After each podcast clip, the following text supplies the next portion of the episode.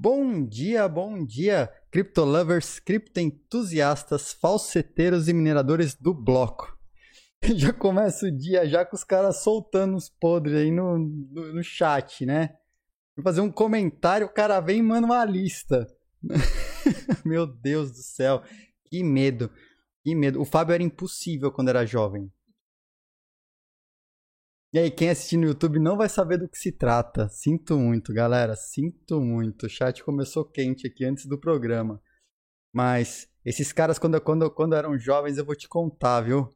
Vou te contar. Bom dia, galera. Bom dia, chat. Bom dia a todos que nos assistem. Bem-vindos a mais um Morning Crypto. Episódio número 63 do Morning Crypto, né? Já estamos há bastante tempo aqui, tem bastante coisa rolando no Morning Crypto. Ontem teve o, o a entrevista lá na Tata, né? A gente falou sobre a, aplicações de blockchain, falamos bastante sobre eleições e tal. Foi, foi bem bacana. Obrigado, galera do bloco que apareceu por lá. Meu, vocês são impossíveis, né? Pedindo bloquito. Hora que eu, hora, eu. Porque teve uma hora que eu mudei a abinha e vi umas mensagens passando. E tinha um monte de mensagens. Eu não conseguia ler as mensagens que estavam lá, né? Mas eu vi só passando bloquito, passando um monte de coisa. Eu falei, meu Deus do céu, o que, que os caras estão fazendo? E a Tata mandou ainda bloquito lá. Explica o que é bloquito no canal, porque o povo tava causando na, no chat, na live dela ontem no YouTube. Mas valeu, depois a Miriam me explicou ainda o resto das coisas que a galera tava falando. Meu Deus do céu, vocês são impossíveis. Mas valeu, a galera lastrando a live da, da Tata pedindo bloquito por estar tá assistindo a live dela, né? Meu, cara. eu achei o bico depois, mas valeu a presença, valeu a presença de quem tava lá, de quem assistiu, mandaram mensagens e tal. Foi divertido, espero que tenham gostado. Foi divertido ontem lá a, a live da Tata, eu gostei. Gostei de participar. Os temas foram bacanas, a conversa foi bem fluida tal. E a gente acabou falando, né, é, muito, obviamente, de cripto, blockchain, mas aí saiu para empreendedorismo, né? Até algumas coisas do, papel, do ponto de vista da personalidade do investidor, coisas que a pessoa tem que construir na personalidade, na personalidade dela se ela quiser é, virar uma investidora, assim como ter desapego a metas e ideais, muitas vezes, né? Para você poder, você tem que ser flexível, né? Para você poder pivotar. E aí eu contei também da história é, do trabalho que eu estou fazendo junto ao governo da Estônia, com os, com os talentos globais na Estônia, para mapear e tentar melhorar o, com, com o governo, melhorar o ambiente de empreendedorismo ainda mais por aqui, né? Uh...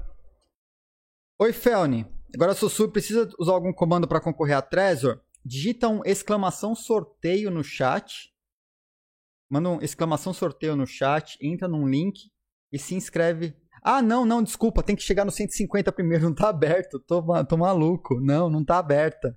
Desculpa, não tem sorteio aberto ainda, né? Assim que chegar a 150 subs, aí eu abro o sorteio, né? Então ela tem que chegar essa barrinha aqui, ó. Aqui, ó, ela tem que chegar a 150. Então logo ela chega a 150, eu abro o sorteio, tá? Então é isso. É, aí eu abro o sorteio, aí quem é inscrito no canal consegue, consegue se inscrever nesse sorteio. Tá? Na verdade, é pegar um ticket, né? Se inscrever no sorteio que eu digo é pegar um ticket, porque tem um botão inscrever lá que é para se inscrever no canal. Não, é pegar um ticket, tá? Se não pegar ticket, não consegue participar. Por falar nisso, por falar nisso, eu quero fazer uma prestação de contas aqui, ó. Deixa eu começar já fazendo prestação de contas antes de ir pros paga marreco do dia. Tô abrindo aqui, vou compartilhar com vocês. Pô, é chata a situação, né? Mas paciência, eu vou compartilhar com vocês aqui, ó. Eu tô tentando contato com o pessoal do Cripto BR desde sexta-feira para pagar o Super Biag, para fazer, para mandar a Trezor para ele, né? E cara, os caras não respondem, bicho. Não sei o que aconteceu. Quando, quando eu mandei lá para falar de parceria, para poder anunciar, fazer o, né, o sorteio a partir do site do cara tal. Beleza. Aí foi rapidão, mas agora não entra em contato e eu não sei que raios. Eu só preciso de uma.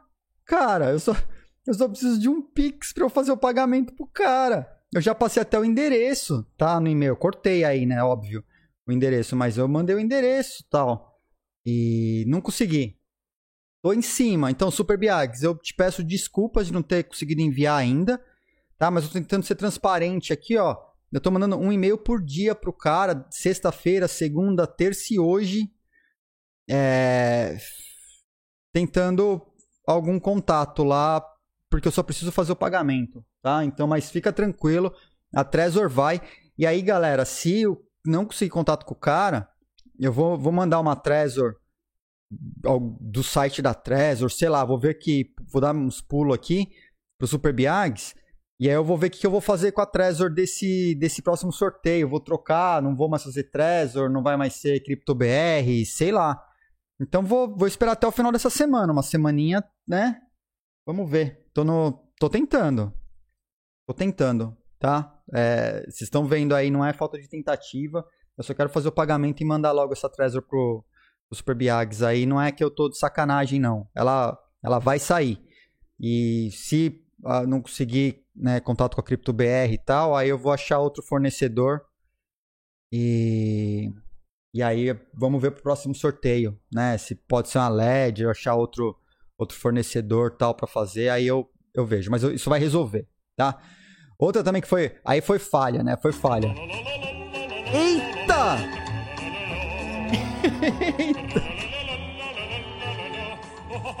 Ô, Diego, caraca, meu, valeu. Nossa, tamo junto. Olha só, o Diego dropou aí 20 gifts, 20 subs de gift pro bloco, galera. Agradece aí o Diego, que força da hora. Olha só. Valeu, Diego. Valeu, tamo junto, cara. Você tá sempre dando uma força. Obrigado. Cara, isso ajuda demais a gente, ajuda demais o canal. Tamo junto, tamo junto. Vamos chegar a, a 150 logo aí, assim, ó, já deu um salto ali, ó, já foi para 40. já foi para 27%, né? Então a gente vai chegar rapidão lá e vamos fazer, vamos agilizar esse próximo sorteio. Tá? Então é, é isso aí. Aí ontem, ontem eu falei, né, do BIM que levou os 100 sats, né? Cadê, ó? O Bin, eu falei, ó, oh, o Bin levou 100 sats e o Bin ganhou a outra também. O que, que tá acontecendo? Não, não. Aí depois que eu fui ver, cara, eu, sou, eu tô ficando maluco. Eu tô ficando maluco. O Bin ganhou 100 sats no sorteio de ontem. Quem ganhou a Trezor foi o Super Biags. E aí na minha cabeça, as vozes na minha cabeça misturaram as coisas quando eu vi Bin e achei que ele tinha ganho. E aí eu, meu, aí o, o, o chat já causou, aí, né, pronto. Então, mas não, não foi, não foi o Bin que levou os dois não, né? Um foi o Super Biags, o outro foi o Bin. Tá aí, ó. São muitos vencedores, minha cabeça não dá conta. Então eu misturei as bolas, tá? Então só para deixar claro, não foi o Bin que ganhou duas não, dando, né? Parecendo nosso amigo aí, super ganhador também, que também não ganhou duas, né? Numa ele ficou em segundo e depois levou o sorteio dos, dos 10 mil. Foi, acho que os 10 mil, né?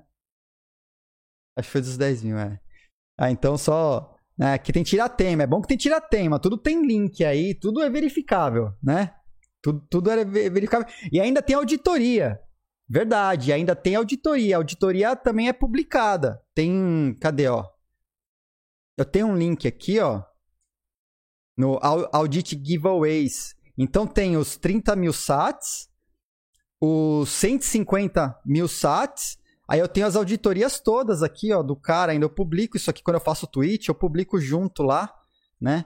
Eu falo assim, ó, o cara seguia, o cara. O cara é, marcou a galera, o Irashid aqui, né? O, o Irashid retweetou tal. Então tem ainda tem auditoria ainda publicada aí no, no, no IPFS, tá lá no tweet, ainda é feito com auditoria, né? Então tá, tá tem direito à auditoria tudo aí, tá, galera? Tô, tô só deixando claro aí que estamos estamos trabalhando aí na disparada. Bom, vamos lá, ó. Hoje, começando coisa boa, né? Tem coisas boas, tem notícias diversas aí, mas vamos começar pagando, né? Paga marreco, paga marreco. Olha só, ontem a gente estava olhando a variação da Solana. Né, se ela estaria positiva. Não, não é, Gal. Tinha uma visualização da Tether. Aqui a gente, audita e põe prova, né? Aqui a gente audita e põe prova, não é auditoria, ah, falou que, né? Ah, esse falou que, né? Não, não, aqui a gente mostra a parada acontecendo, tá? Vamos lá então, ó. Vamos lá. Rufem, rufem os tambores, rufem os tamborins, né? Vamos ver o que aconteceu aí com a Solana, vamos ver.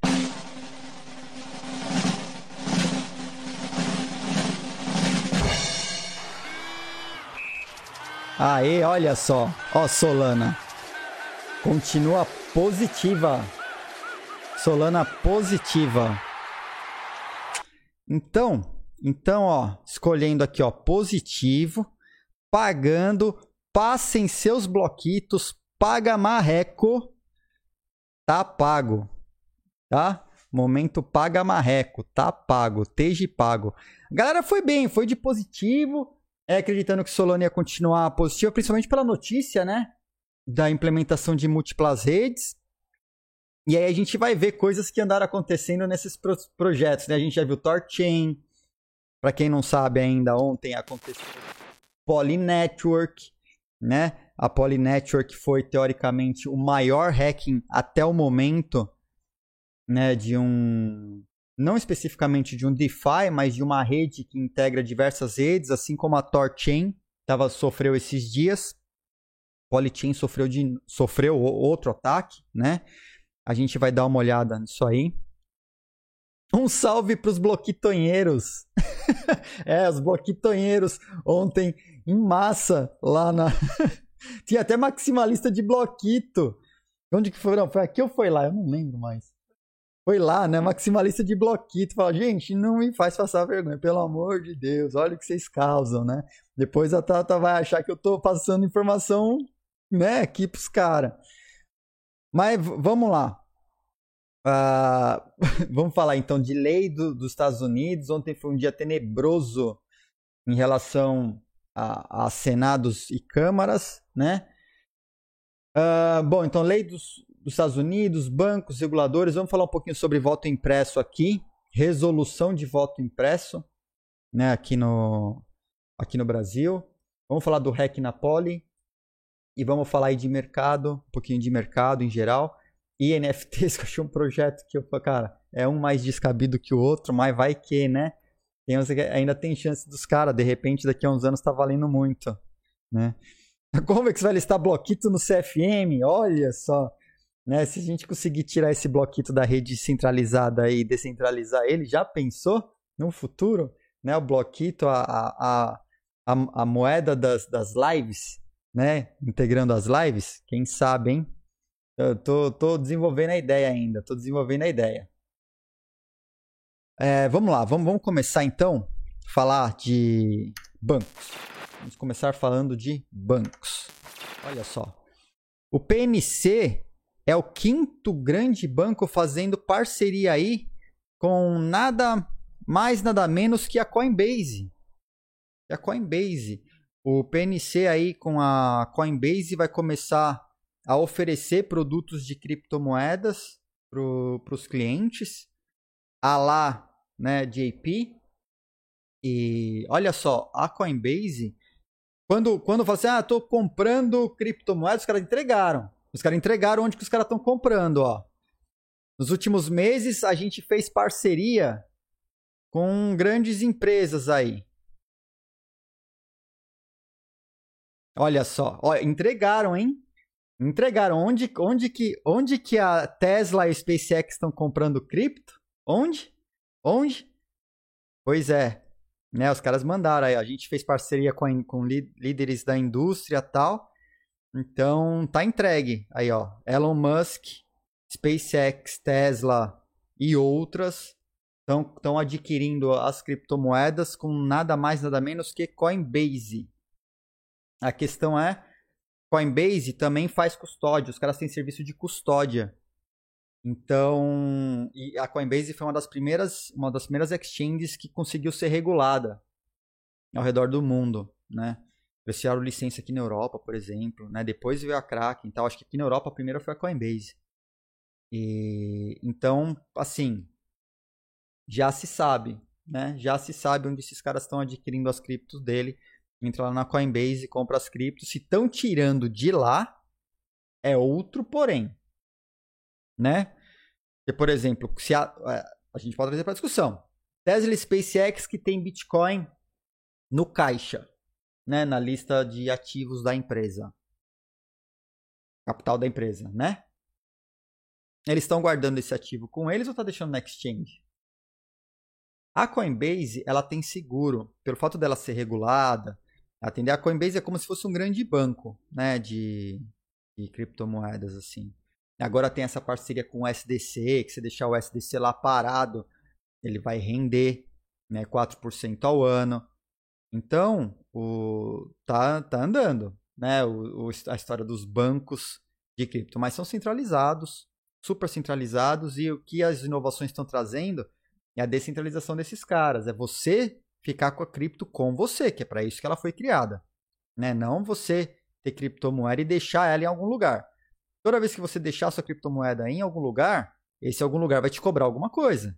Esse um lugar pode ser hackeado. Esse um lugar pode simplesmente desaparecer com todas as criptomoedas e dizer que foi hackeado, né? Então, assim, riscos existem. São menores com a Coinbase? Sem sombra de dúvida, são menores. Mas que o risco existe, o risco existe. Tá?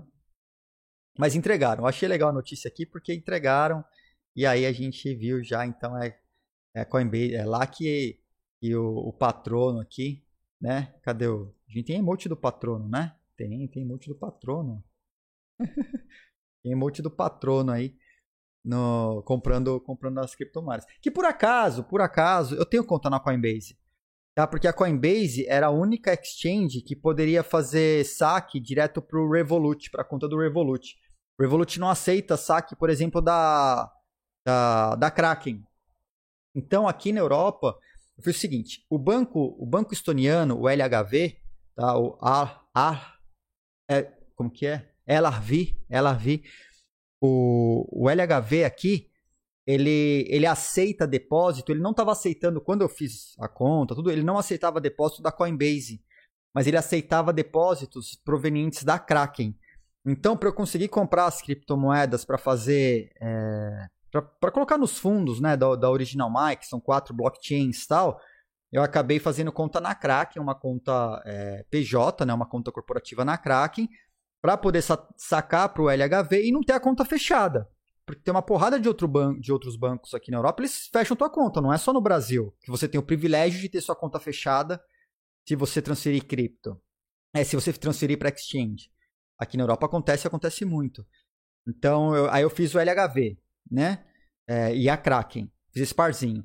Mas, quando eu abri minha conta pessoal, eu não abri no banco estoniano. Eu abri um banco numa fintech, num, num app chamado Revolut, que é o sonho do New Bank. O New Bank está caminhando para tentar se tornar um Revolut. Não conseguiu ainda. O Revolut está no topo do topo, assim. E você pode comprar criptomoeda de mentirinha lá indexada. Você pode, por exemplo, uma coisa que legal que tem no Revolut, você pode toda compra que você fizer no cartão de crédito, ele arredonda, ele arredonda para um número inteiro. E essa essa diferença de centavos, né? Ele pode colocar numa conta poupança para você. E essa conta poupança, essa conta poupança, você pode fazer essa conta poupança em criptomoeda. Então, por exemplo, eu faço minha conta poupança em Bitcoin. E aí, todo centavo que eu. que da diferença né, dessa, desse arredondamento das compras, ele transforma em Bitcoin, numa conta poupança em Bitcoin, e depois você aperta um botão, ele transfere pro, pro, pra, pra sua conta mesmo. A única coisa é que, como eu falei que é Bitcoin de mentirinha, é só índice, ele. Você não consegue sacar. Então eu não consigo tirar o Bitcoin que tá lá e mandar para outro lugar. É aqueles Bitcoin de, de índice, né? Tem um monte de criptomoeda lá, mas é tudo índice. Mas pelo menos estando no índice, né? Ela vai acompanhar o valor da moeda. Né? Então, é legal, é legal esse tipo de coisa que eles fazem assim. Aí tem seguro, tem. Putz, tem uma porrada, cara, uma porrada de serviço nesse na, na conta do Revolut. Só que não, não, não acessa Kraken. né? E aí eu fiz a conta na Coinbase, vinculei as duas contas, é, Coinbase e PayPal, e aí consegui vincular a conta do Revolut lá, e aí fica lindo, porque o saque da Coinbase é, é imediato pro Revolut, e o depósito do Revolut cai imediato na Coinbase. É, putz, aí é maravilhoso, aí super funciona, né? Então agora eu posso dizer que eu tenho conta na mesma exchange que o Elon Musk. Olha só que chique, né? Que a Tesla. Ah, onde, onde, que exchange que, que, que o Ed usa? Ah, a mesma da SpaceX, né? Olha só. Ah, é verdade. A, a, a produção aqui, né? Miriam acabou de avisar. É, é, ao contrário, são eles que têm conta na mesma exchange que eu, né? é, é, essa que é a diferença, né? É, SpaceX que tem que se orgulhar de ter conta na, na Coinbase, porque, né? Já viu, né? Bom, continuando aqui, deixando as palhaçadas de lado, vamos começar a falar aqui de coisas. Né? A gente viu ontem, né? O settlement da, da Poloniex de alguns poucos milhões. É, a SpaceX tem conta na mesma exchange que Santiago Nakamoto. pois é. Tá, vai ter volta, Fábio. Depois, você, depois tem a, a alma sacrificada aí e reclama, né? É, pois é. Bom, então, vamos falar, vamos falar, vamos falar aqui de, de BitMEX. A gente falou ontem da Apollo, né, que fechou o acordo lá, a gente relembrou, né, o acordo que os caras fecharam para acabar com o processo. A, a BitMEX também fez outra, né? Só que a deles foi de 100 milhões de dólares, cara. Galera, 100 milhões de dólares. Né? E agora eles puseram uma nota dizendo que eles se orgulham de ter 100, estar 100% em compliance, de poder é, operar derivativos e tudo, né? Poder fazer futuros e tal. E os caras mandaram uma nota oficial. A nota oficial tá aqui. Tá? Tô compartilhando com o bloco neste momento. E os caras, né, no maior orgulho deles lá falando e tal, né? Lembrando que, cara, o que eu já. O que eu já usei lá atrás, né? O que eu já dei de dinheiro para BitMEX não tá no mapa. Não tá no mapa. Já contei a história aqui, tentando descobrir como que funcionava a alavancagem da BitMEX. Né? Depois de você colocar a ordem lá, mexer no slider, né? Meter um 100% lá, ficar brincando no slider. Ah, né? Achar, já pus a ordem ficar lá mexendo no slider, para cima, para baixo, para cima, para baixo, para cima, para baixo. Daqui a pouco eu tomei um liquid, um liquid de 100x, né? É, pff, cara, vou te falar que, que foi, foi doído, cara. Foi, né? E liquid, olha, aquele lá eu tomei fiquei assim, falei, mas o que, que aconteceu? Sabe aquele que você fica olhando pra tela e fala, peraí, como assim? O que, que aconteceu, né? Nossa, cara. Galera. Ô, Tuco, né? A gente deixou sacrificar uma do Pump, agora os portões ficaram abertos e todo dia é um. Pois é, pois é. Vai ter, vai ter, vai ter. Aqui é, né? Enquanto não tem ban wave, tem, tem sa sacrifício de almas aqui. O que, que, que o Inácio escreveu ali, ó? Ed joga Valorant como Santiago Nakamoto. É verdade. Eu vou trocar o nick para Santiago Nakamoto. Né? Vai, vai deixar de ser JJ Gray vai passar de JJ, né? Ao invés de JJ, vira, vira Santiago, Santiago Nakamoto. Pois é. Ah, Socran, enquanto você perdeu 3K, tá beleza, né? Enquanto você não estiver fazendo essa conta em unidades de Bitcoin, tá ótimo. tá ótimo. Tá, beleza. 3, que, que, que 3K? Não, óbvio, né? É triste, é triste, eu concordo. Concordo. Porra, meu. 3, 3K é grana. É grana. é. Bom, vamos lá. Então os caras pagaram aí. Uh, é, 3K de dólar, provavelmente. 3K dólar. Lá não entra real, não. 3K dólares. É. Uh, a SEC. Essa aqui é uma, é uma que vale a pena comentar, né? É caso da Ripple. Eu achei essa até intrigante. A Ripple entregou comunicação do Slack para a SEC, falando aqui em pagar, pagar, pagar regulador, né? Aí, o, os caras pediram tal, né? E parece que a Ripple mandou as conversas incompletas incompletas. E aí a SC está entrando agora para levantar as, as, informações completas, toda a comunicação dos caras no Slack. Olha isso. E sabe o que, que é, é mais interessante? É que a SEC pode pedir diretamente para o Slack, porque o Slack acaba entregando se precisar, né? Porque os dados lá não são criptografados. Por isso que eu deixei de usar Slack, galera. O pessoal aqui me cobra até, mesmo aqui na Estônia, todo mundo aqui, os grupos, a, o governo, o pessoal do, do Startup Estônia, o grupo dos, dos Global Founders, o, o grupo da Estônia, tem uma que é, so, é como que é? é? Sociedade dos alguma coisa tipo Sociedade dos Founders Estonianos. É tipo uma panela de founders, sabe? Eu, eu, eu, eu, cara, é difícil, né? Eu já, já falei que eu tenho um problema meio, assim, de, de, de relacionamento, participar desses grupos tal. Assim, se não for relacionado a trabalho, eu não consigo, né? Por mais que seja, ah, é para os founders poderem trocar ideia tal. Eu falo, cara, até, assim, eu, eu, eu, eu gosto de moto, né? Quem sabe da minha história aí, eu, eu atuei como dublê e trabalhei acho que oito anos para a Honda gravando filmes institucionais da Honda. Tá até no meu LinkedIn isso aí. E piloto, adoro, adoro pilotar motos. E fiz curso de dublê e tal, né? E um, então eu tinha uma, tinha, tenho uma moto. Minha moto é uma Virago 535, velhinha, ano 2000. Minha primeira moto, é minha primeira e única moto. Tá uma Viraguinha, uma custom, porque eu amo moto custom. Adoro, adoro. Cara, e a galera ficava me, me tentando. Ah, entra em, em motoclube pra fazer aqueles rolê de motociclista e não sei o que. Cara, eu nunca vi graça. Eu não consigo chegar num rolê assim com um monte de cara e ficar lá de jaquetona tal. Cara, eu curtia pegar a moto e sair de rolê sozinho.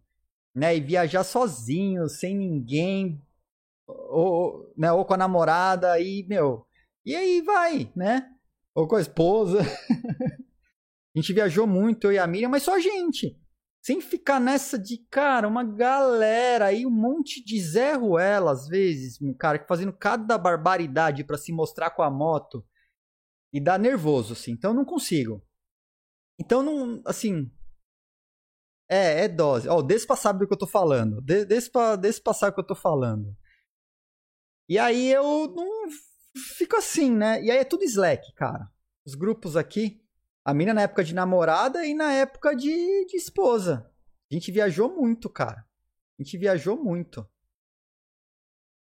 Aí a, a gente, tipo, o, esses grupos de Slack aqui eu não, eu não tenho, não consigo. Principalmente pelo fato do Slack já ter tido problemas de, de leak de informação há, há anos atrás, óbvio, né? Muito tempo atrás.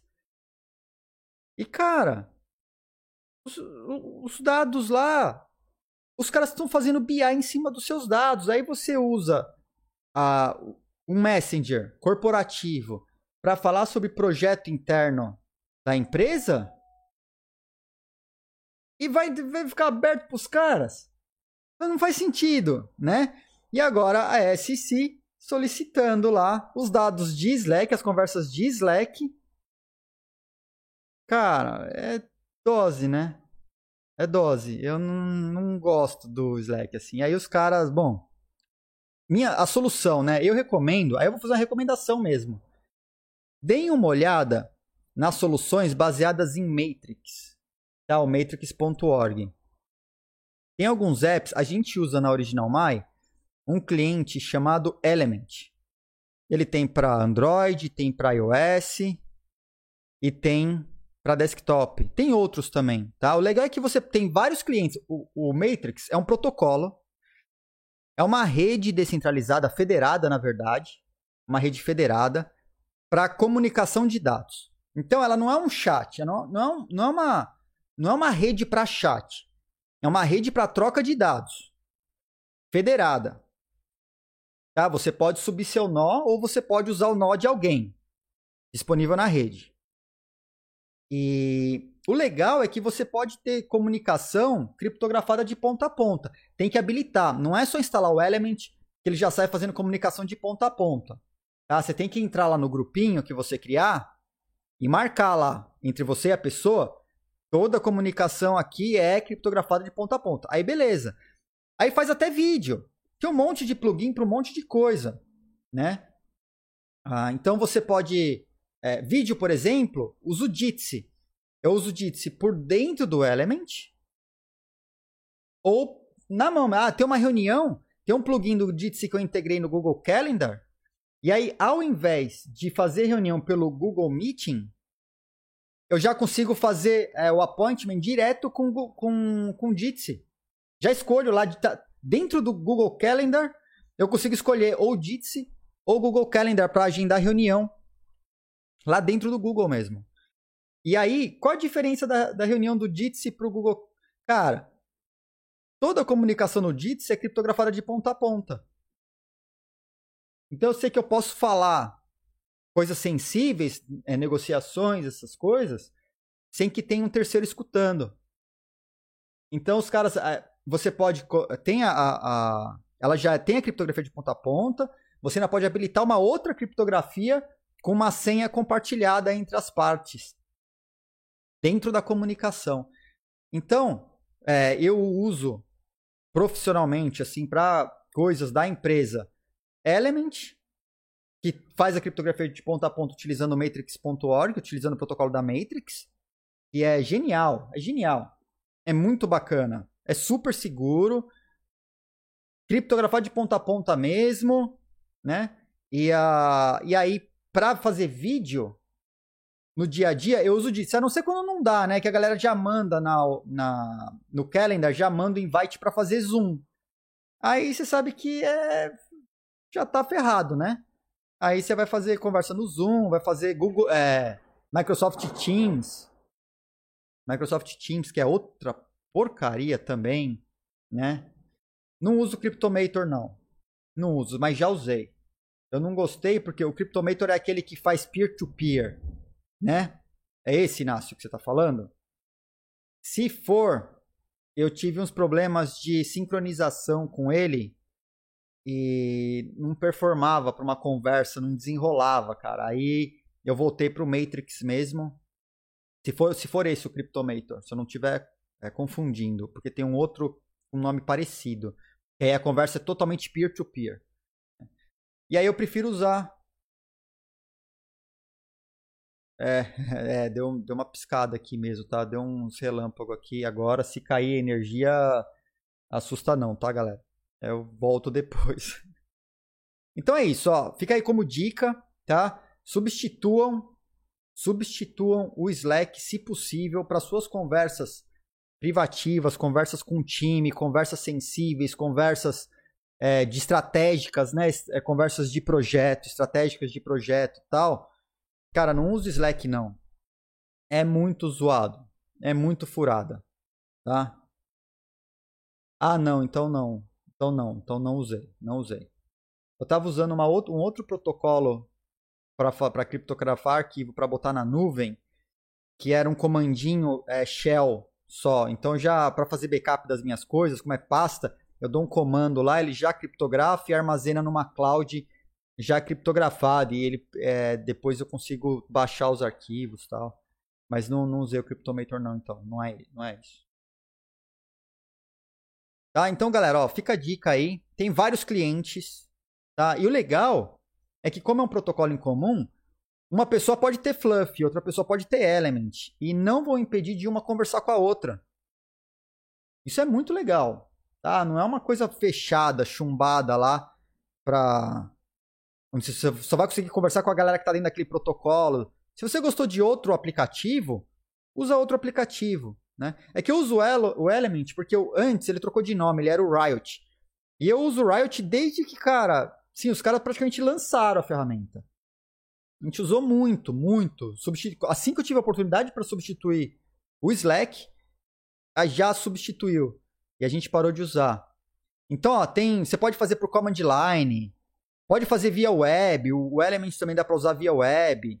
A única coisa chata é que se você habilitar a criptografia de ponta a ponta, ela é por dispositivo.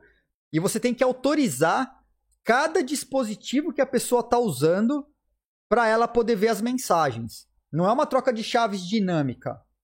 É, você tem que fazer uma validação para tentar comprovar que você não está falando com a pessoa errada.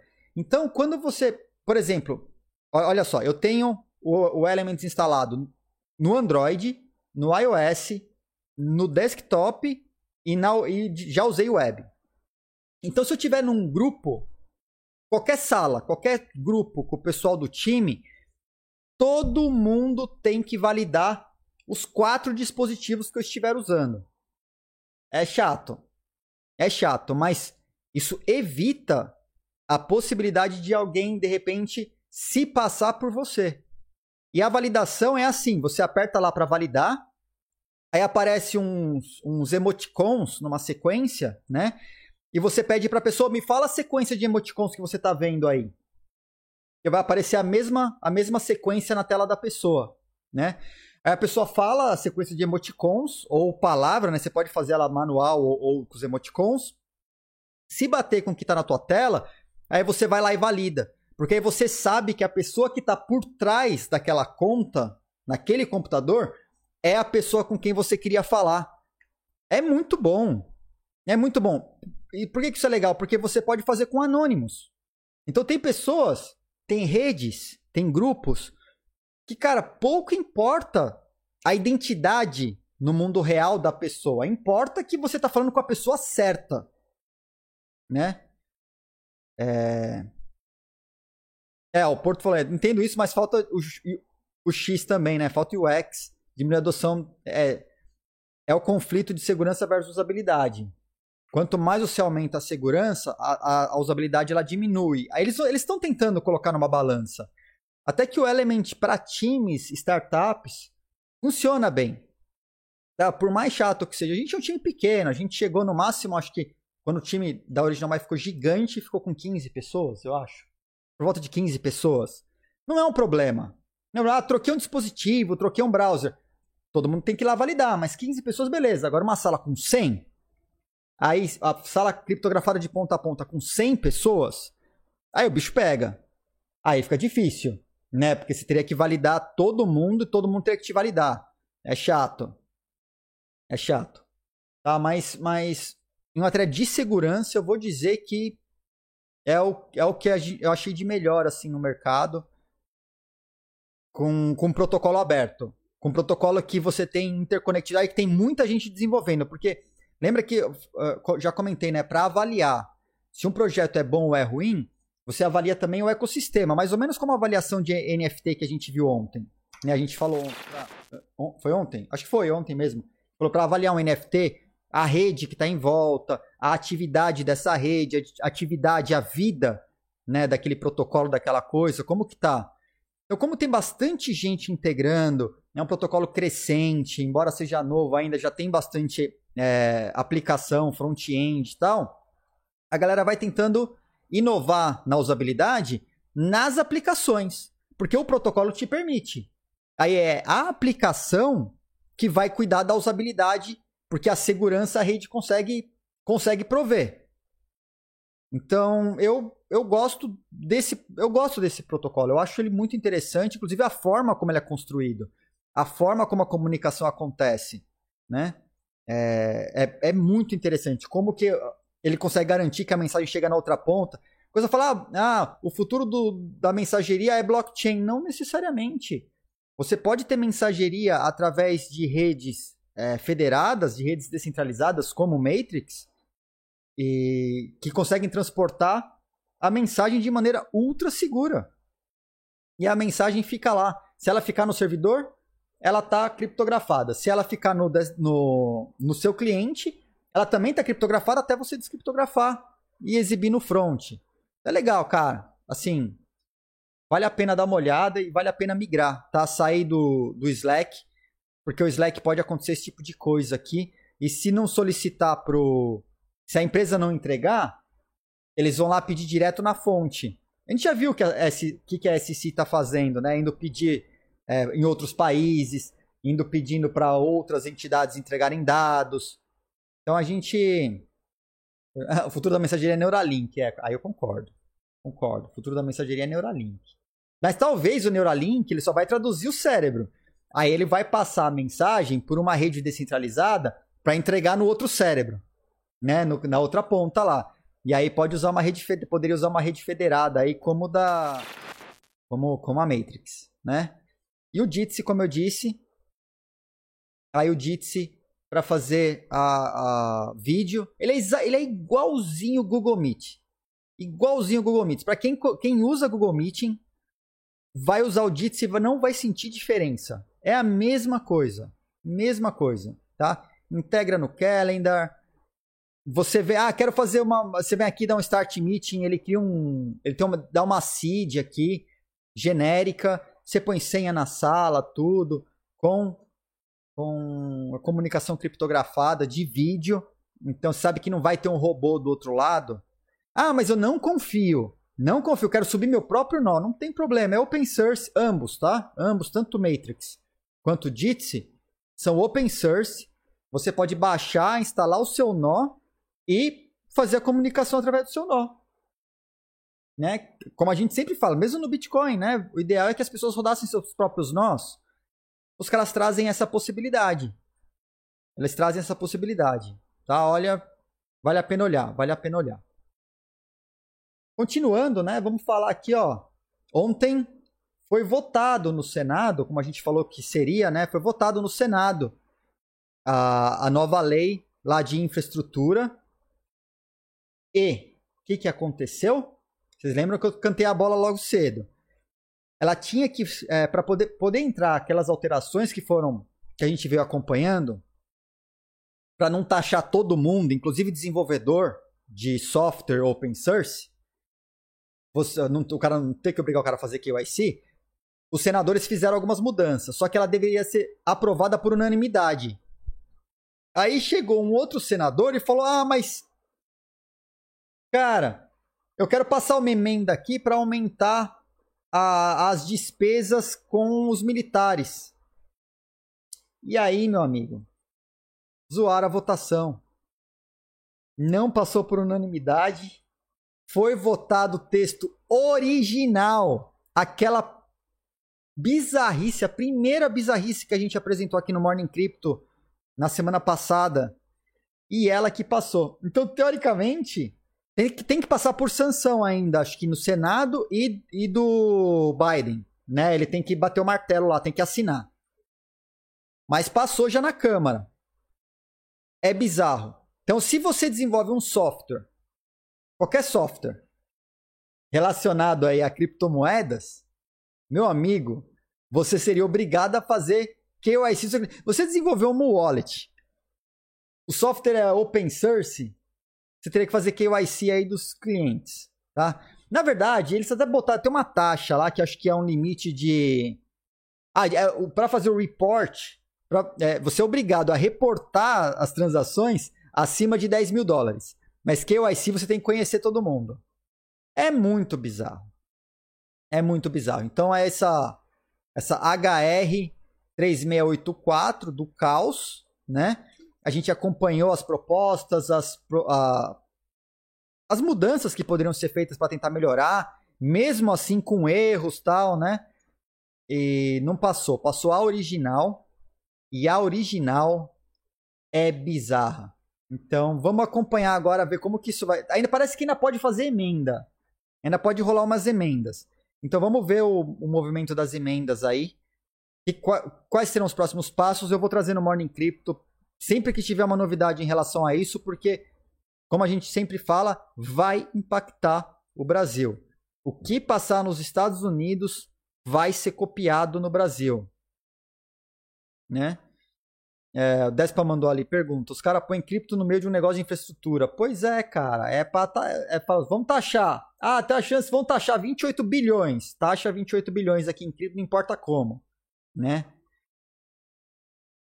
Será que é jogada para dar visibilidade para as cripto? Eu acho que não, cara. Imagina, se você roda um nó de Bitcoin, um nó de, de Lightning, um nó de Ethereum, você, você é taxado, cara. Não faz sentido. Não sei se é para dar visibilidade, não, porque é muito ruim. Foi feito sem, sem os caras pensarem. Renan colocou ali, ó, tiro no pé do, da, dos Estados Unidos.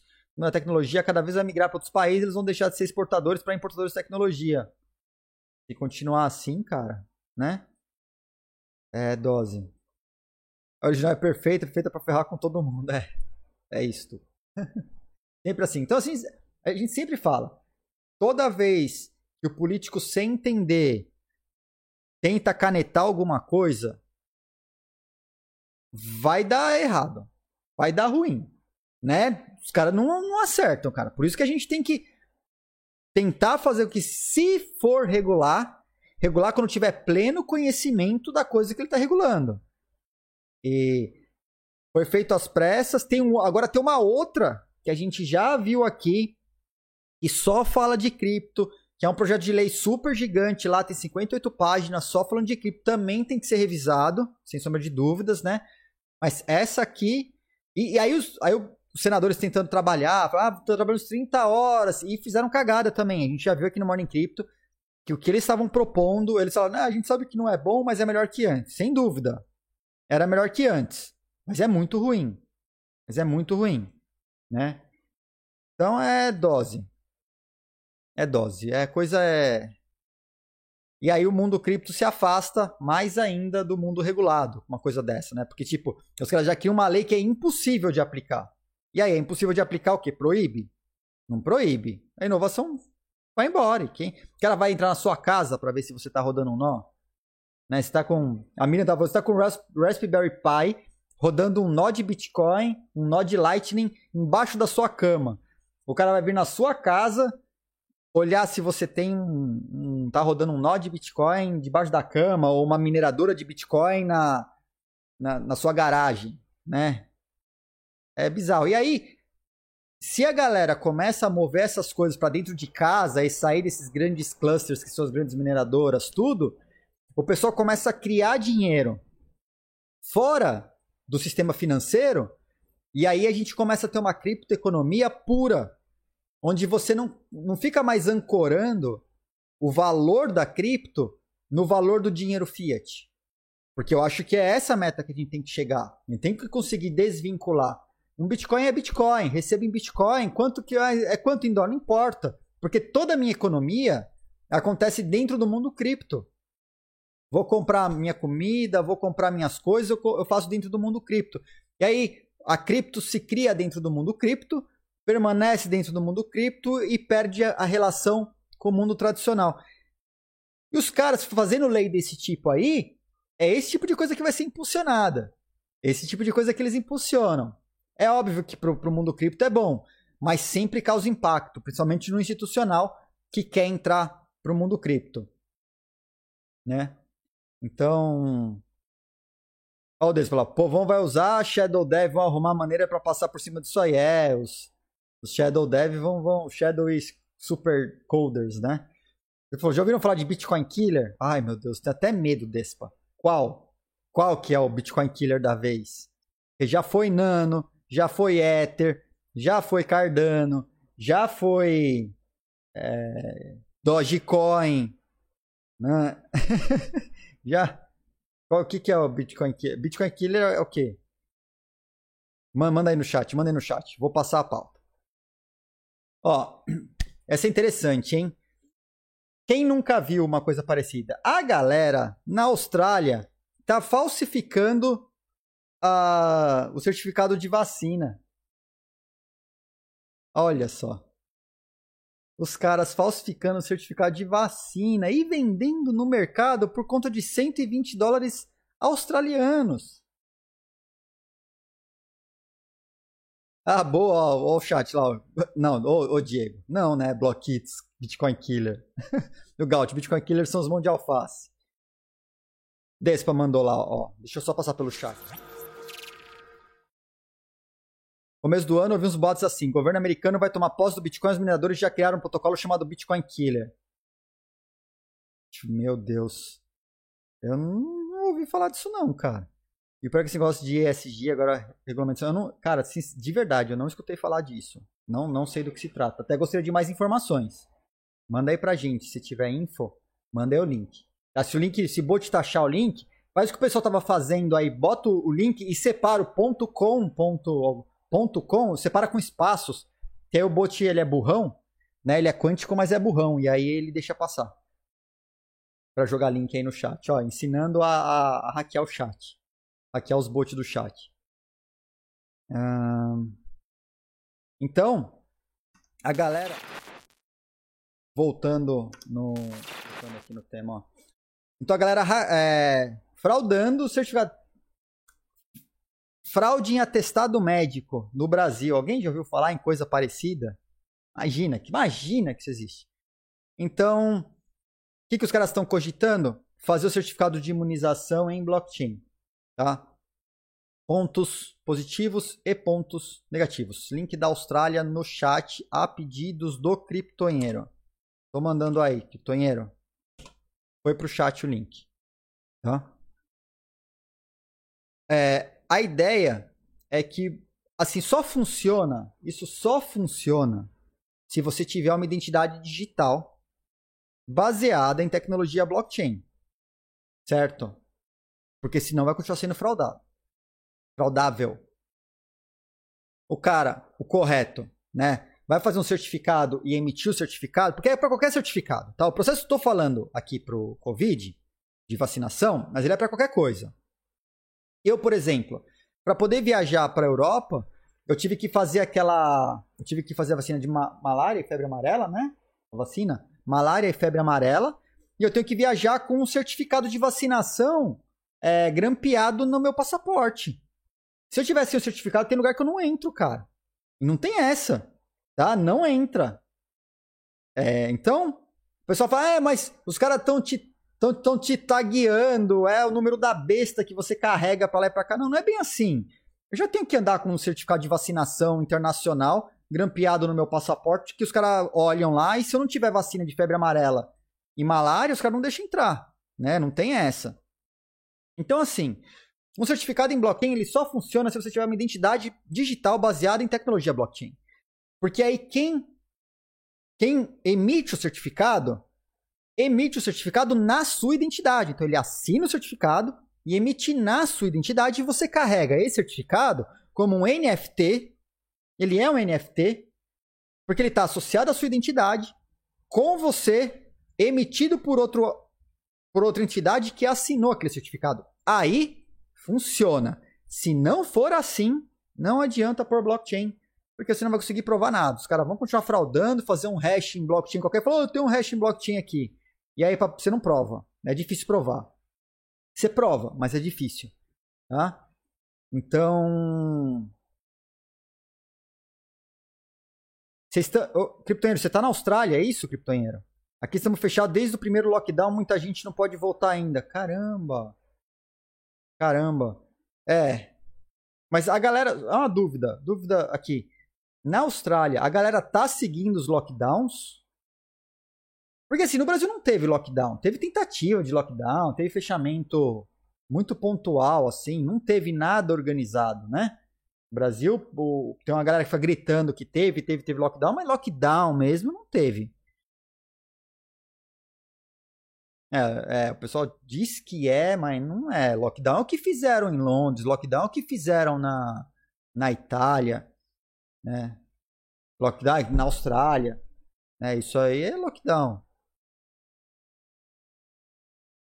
É, aqui na Estônia, ela foi toda voluntária. Aqui na Estônia foi toda voluntária. O governo pediu, assim, o governo, o comércio fechou. O governo pediu para fechar comércio, tudo, e pediu que as pessoas ficassem em casa. Não obrigou. E aqui o estoniano ele segue, né? Aí o estoniano ficou, ficou em casa, assim, geral. Supermercado não fechou nenhum dia. Fechou shopping aqui, é, porque supermercado eu ainda fui. É, eu ia toda semana no supermercado, né? E saía de casa uma vez por semana, só fui para o supermercado e fui. No supermercado eu consegui ir, mas shoppings fechados. Na Suécia também não teve, né, Ana? Boa.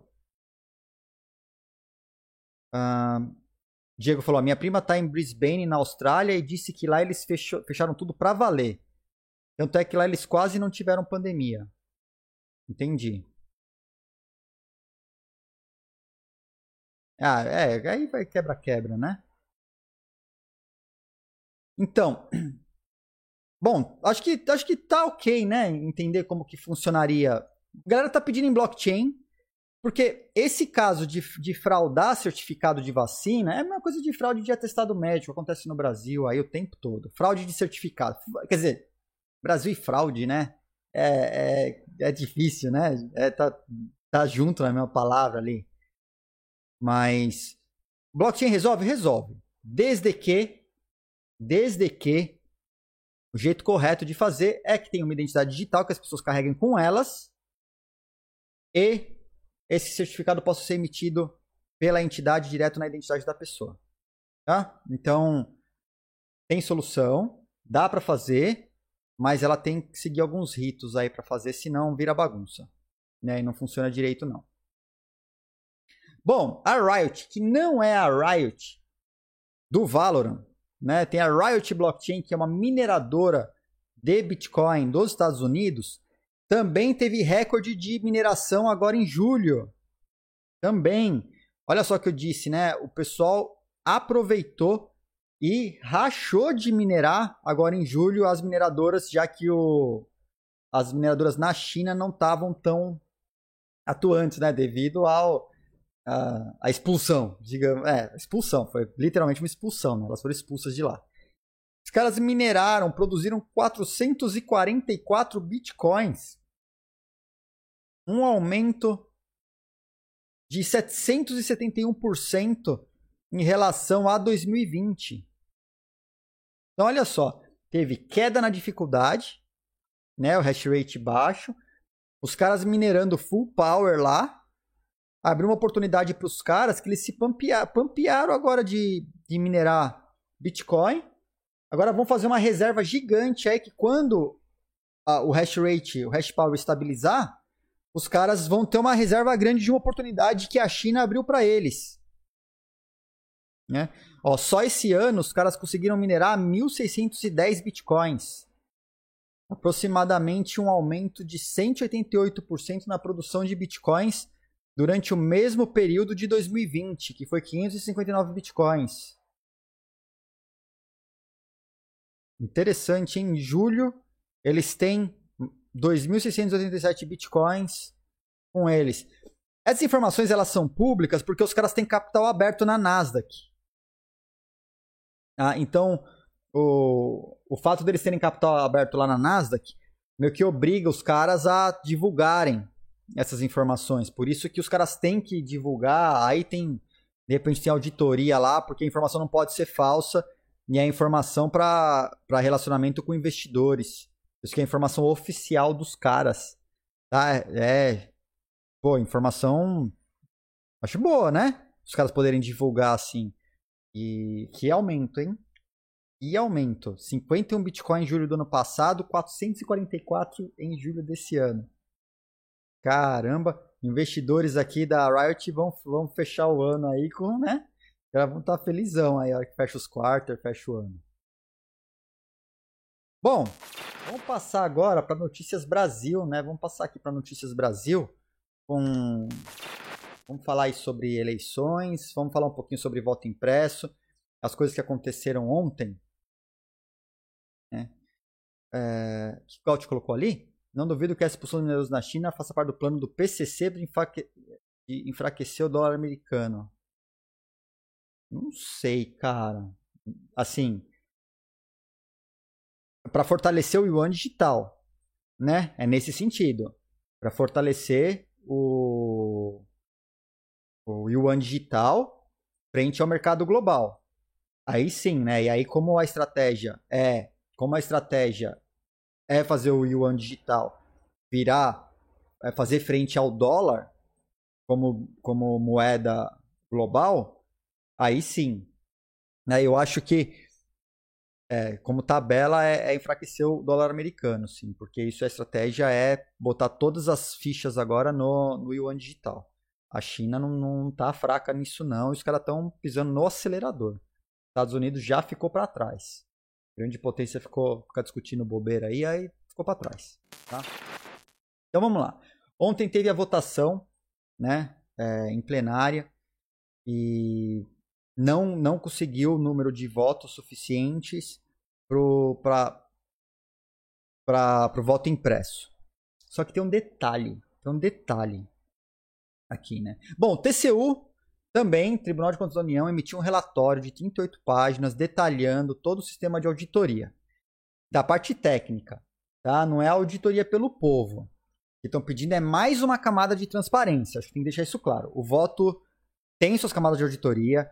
Óbvio que não, é todo mundo que pode auditar, não é? Ele não é público, não é qualquer um chega eu lá e fala, ô, oh, oh, TCE, quero o código, é, o TCE vai falar, sai de rolê, filho, não sei quem você é, quem é você na fila do pão, né? Então não é bem assim, mas existem.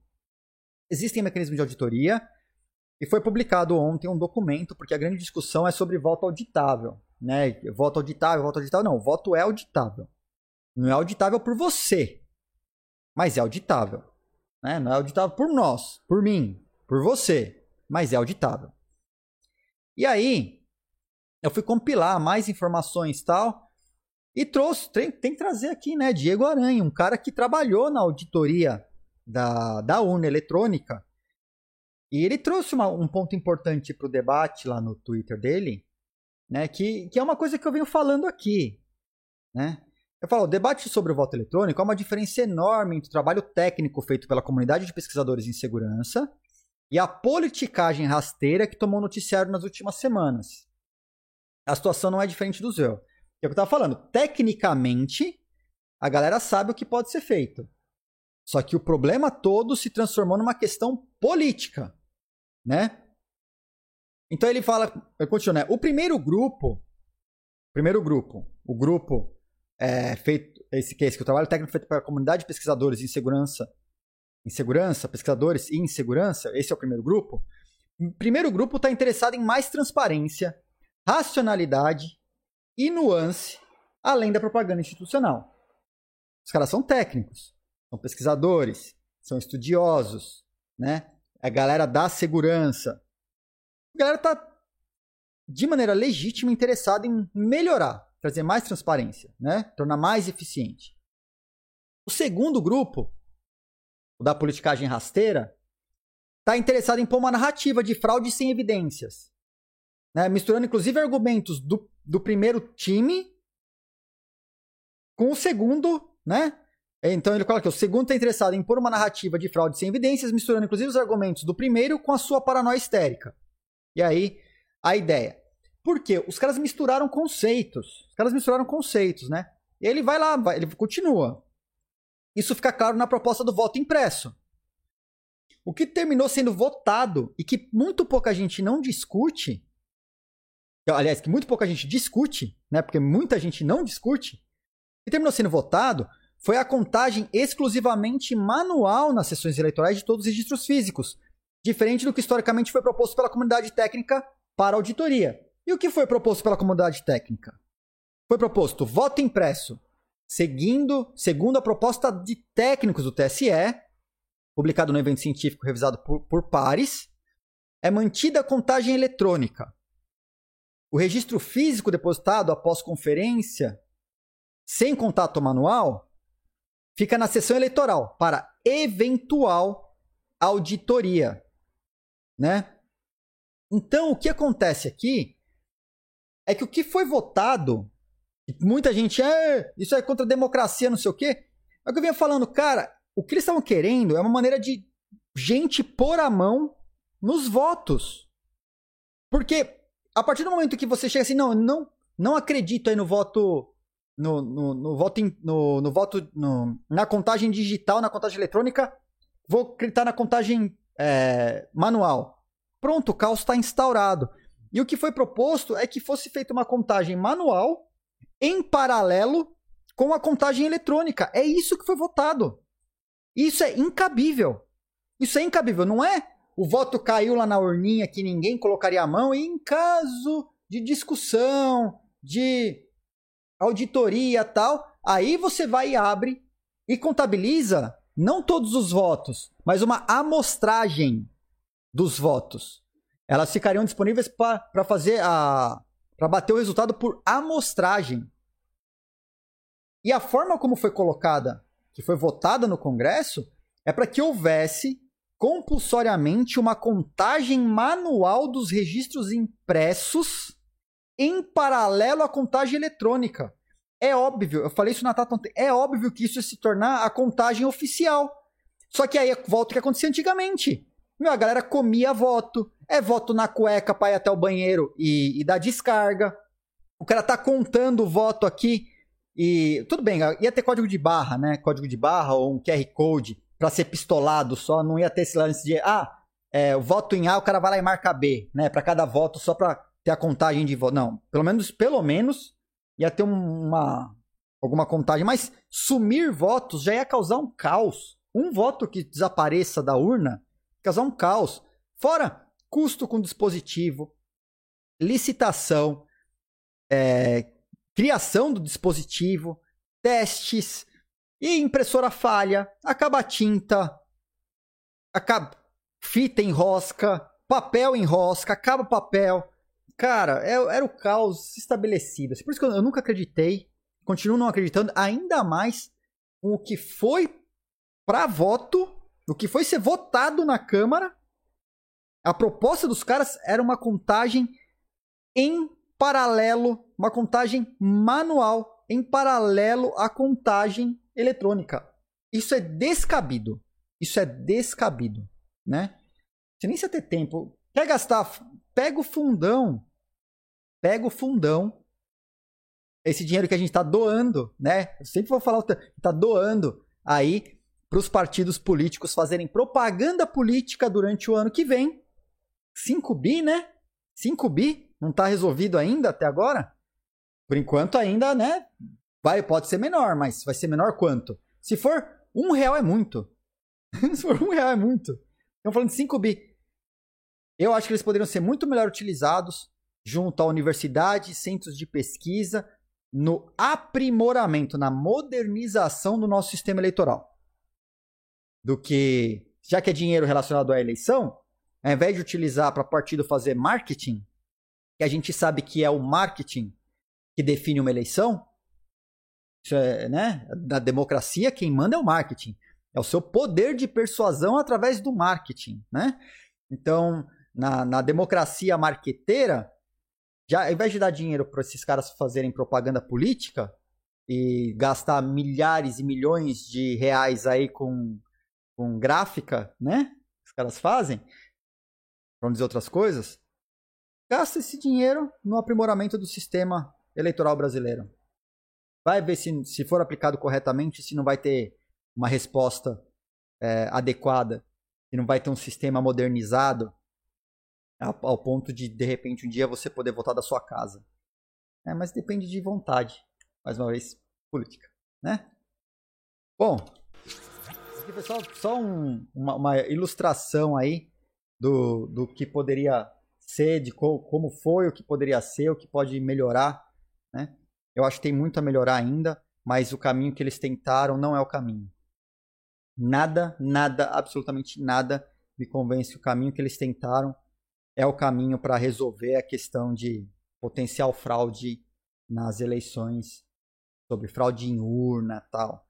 Pega fraude em processo, pega o, processo lá, cidadezinha é, pequenininha, e só tem, tem dois candidatos lá, os caras fazem um acordo lá, chega no final do dia, lá o pessoal fecha a sessão eleitoral e todo mundo, o pessoal vota lá, pega a lista e faz os votos pela galera. É, faz, faz, resolve essas coisas no processo aí, primeiro, né? Eu acho que tem bastante coisa para ser resolvida antes de chegar na urna. Né? O processo tem que ser revisado, ser, tudo, né? Acho que é um, é um conjunto de coisas, é o processo, é a tecnologia, é a aplicação da tecnologia, é tudo. Tem que ser revisado. E aí, 5 bi, acho que dá, hein? 5 bi, meus amigos, eu acho que dá. 5 bi, Brasil faz, hein? Né? Pega, pega a porcentagemzinha disso aí, também já faz. Já faz com uma porcentagem disso, não precisa de tudo isso não. Bom, continuando aqui na pauta do dia, vamos falar do REC Napoli, né? A Poly Network, ela foi hackeada ontem e a coisa foi feia. A coisa foi bem feia. Ela foi bem feia na casa aí de 600 milhões de dólares. 600 milhões de dólares. Deixa eu achar aqui, ó. É isso, ó. Mais de 600 milhões em assets digitais foram drenados, sugados, desapareceram, né, roubados. E aí, teve nota oficial, sem sombra de dúvidas, falou em quais redes que você pode detectar a transferência dos assets aí, né, no Ethereum, na Polygon, na Binance Smart Chain e os assets envolvidos, tal, os caras fizeram lá, vou colocar o, o anúncio oficial dos caras. E aí começou a disputa meio que na, nas redes dos caras discutindo qual teria sido o método. E aí os especialistas em segurança começaram a criticar o outro. Não, você está errado, só pode ter sido assim, só pode ter sido do outro jeito, né? Então vou trazer algumas hipóteses. Vou trazer algumas hipóteses aqui. E a hipótese que eu acho que tem cara de que foi o que aconteceu, assim. Sobre. Deixa, deixa acesa. Pode deixar acesa a. Beleza. Bom, a Polynetwork fez um pedido gentil ao hacker. Né, fez um pedido gentil ao hacker. Falou, a gente gostaria de estabelecer um canal de comunicação contigo, né? E a gente pede para vocês retornarem os, os, ativos que foram roubados, né? É que é o maior da história, tal, e que eles não sairiam impunes. E eles vão utilizar todos os meios para descobrir. Então fizeram um pedido. O hacker estava se comunicando com os caras através de blockchain. Olha que legal. Os caras mandando, é, fazendo transações para as wallets e, e mandando mensagens em, no blockchain. Teve um cara que fez até um chat, ele recuperou um chat das mens. Deixa eu achar. Eu, eu acho que eu vi o link aqui, ó. É esse? É esse, ó. Os caras, os caras é, fizeram um, um appzinho para mapear todas as comunicações dos caras o que eles mandaram lá no campo de, de, de dados, né? E aí testes de tudo e, e, pegaram várias, né? O cara fez um chat lá e ficava se comunicando através de blockchain com os caras, né? Vou pôr também o link para vocês no chat. Foi, foi, pessoal. Pessoal bagunçou o comunicado. Eu tô pondo aqui também. Inclusive o hackerchat.py no Python aí para você dar uma olhada. É super simples, super simples. Ele pega o endereço lá, escaneia e pega as mensagens que foram enviadas lá do, dentro daquele endereço, né? Então voltando aqui. E aí, os especialistas, os especialistas começaram a, a a especular o que poderia ter acontecido, né? Esse grupo aqui, cadê o nome do grupo? Esses caras aqui, ó, o Slow, Slow Mist, esse grupo, eles sugerem que bom, eles dizem aqui que já pegaram IP, pegaram e-mail do cara, pegaram um monte de informação dos caras aqui. Isso eles estão dizendo que fizeram, né? É, então, a, a mensagem do hacker, o Socram, foi a última mensagem do hacker, aqui em resposta ao pedido deles. Lá ele falou: Ah, cadê? Peraí. Aqui, ó. Essa mensagem. Ele falou: E se eu fizer um token novo e deixar o Madal decidir para onde esses tokens vão? Socran, olha, o cara tava com a cabeça lá já, tá? Então, é, o Socran mandou a mensagem, né? Para o hacker é, para o hacker sair fora com uma grana, não seria fácil trocar em uma DEX? Ele poderia criar um token numa DEX, né? E queimar um Ether lá e deixar os robôs de arbitragem fazerem o resto. Poderia. E ele, ele essa mensagem que ele coloca é justamente nesse sentido, tá? É justamente nesse sentido. Então, o pessoal da Slow Mist, eles disseram o seguinte, né? Eles fizeram um estudo lá e falaram: bom, eles têm um sistema que para autorizar as mensagens de um blockchain para o outro, precisa ser uma mensagem assinada, né? Então, para atacar essas, é, essa, essa para fazer esse ataque, ele precisaria ter acesso às chaves. E o pessoal da, da Pollen Network disse que eles utilizam multisigs. Então os caras fazem uma. Isso aqui, ó. De repente, o hacker conseguiu acesso.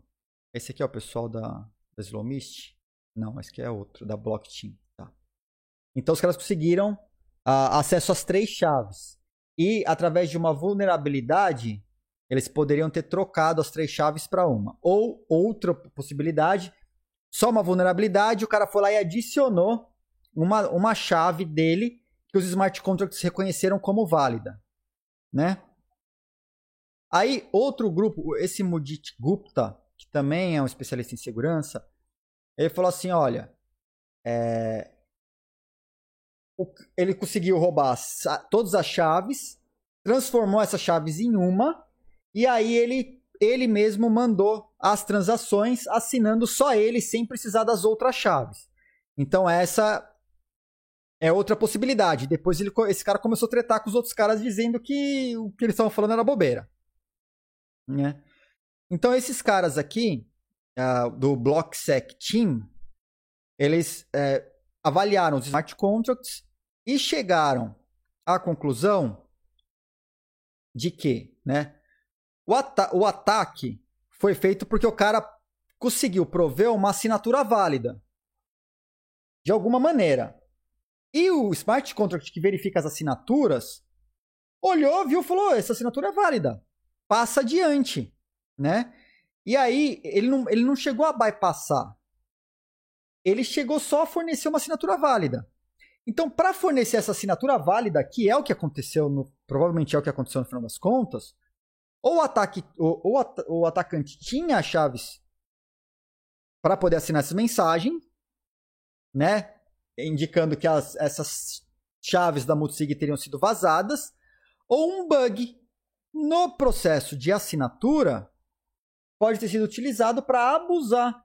Então, se tem um bug no dispositivo de assinatura, eu assino, me passo pelo sistema, o sistema acha que é uma assinatura válida e aí passa, né? Aí, teve um cara, teve um outro grupo que falou assim: ah, o sistema é, ele lê as assinaturas de uma lista. Se alguém pode ter invadido, ao invés de é, roubar a assinatura, ele pode ter invadido a lista e, e, inserido uma assinatura válida dele, ele, tem inserido a própria assinatura nessa lista. Aí, ao invés de solicitar as assinaturas dos outros, como ele estava colocando uma assinatura válida que o sistema checou a assinatura na lista que foi, que foi invadida, o sistema deixaria passar. Também outro formato, mas a gente continua na linha de que o contrato recebeu uma assinatura válida e, e permitiu passar adiante a comunicação, né? Aí, esse cara, o Godlike Natural Number Creator Person, esse cara, né? Que é um Shadow Supercoder, ele vem com outro, uma outra análise que eu deixei para o final porque no final das contas é a análise que eu mais concordei. É a análise de todas essas, baseado no estudo que esse cara fez dos smart contracts. Cara, e olha o que aconteceu isso de ontem para hoje, hein? Olha o que é o mundo open source, quantos olhos, quantas pessoas lá conseguindo ver a coisa a, a, e tentar achar uma solução para o negócio, né? Então o cara foi lá examinou o código-fonte dos smart contracts estão rodando, né? É, examinou alguns, alguns processos lá dentro desses smart contracts, algumas funções dentro dos smart contracts. E aí ele chegou à seguinte conclusão: que tá é aqui? É aqui, aqui, ó. Eu vou tentar explicar de maneira superficial, simplificada, mas é o seguinte. Isso é como acontece no Ethereum, é, é, é, é fato, porque a gente, quando desenvolve smart contract, a gente acaba fazendo, utilizando esse processo, tá? O Ethereum, ele não conhece as funções pelos nomes das funções. Então, é, internamente. Então, quando a gente cria um método, cria uma função, isso é para desenvolvedor. O desenvolvedor sabe o que é criar um método, criar uma função que vai ser chamada para executar uma determinada coisa, né? O Ethereum, ele não entende pelo nome. Então, ele não sabe o que, que é o nome, por exemplo, ETH Cross Chain Manager ou ETH Cross Chain Data, Data é o nome do contrato. Ele não sabe quem, o que, que é o ETH Cross Chain Manager. Por quê? Quando isso é compilado, ele é convertido para um hash. E na verdade, ele não é convertido para um hash inteiro.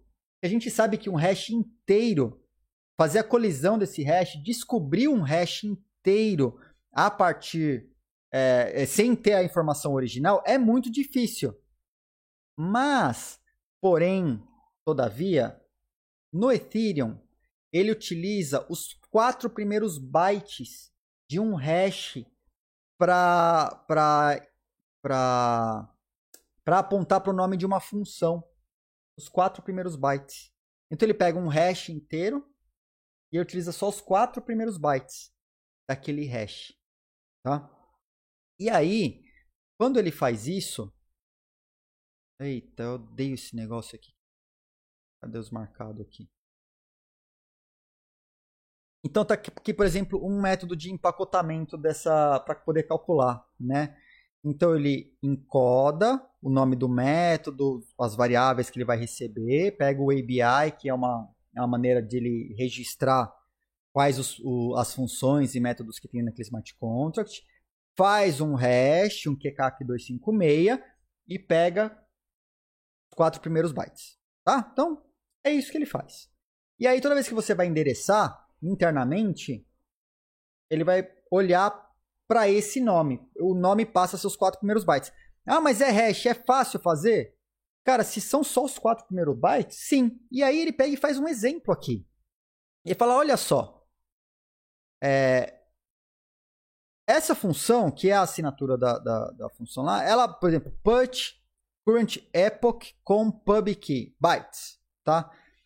Quando você gera o nome dessa função com esse comando aqui para pegar os quatro primeiros bytes, ele fez um programinha que ia emular o nome para poder chegar no mesmo endereço.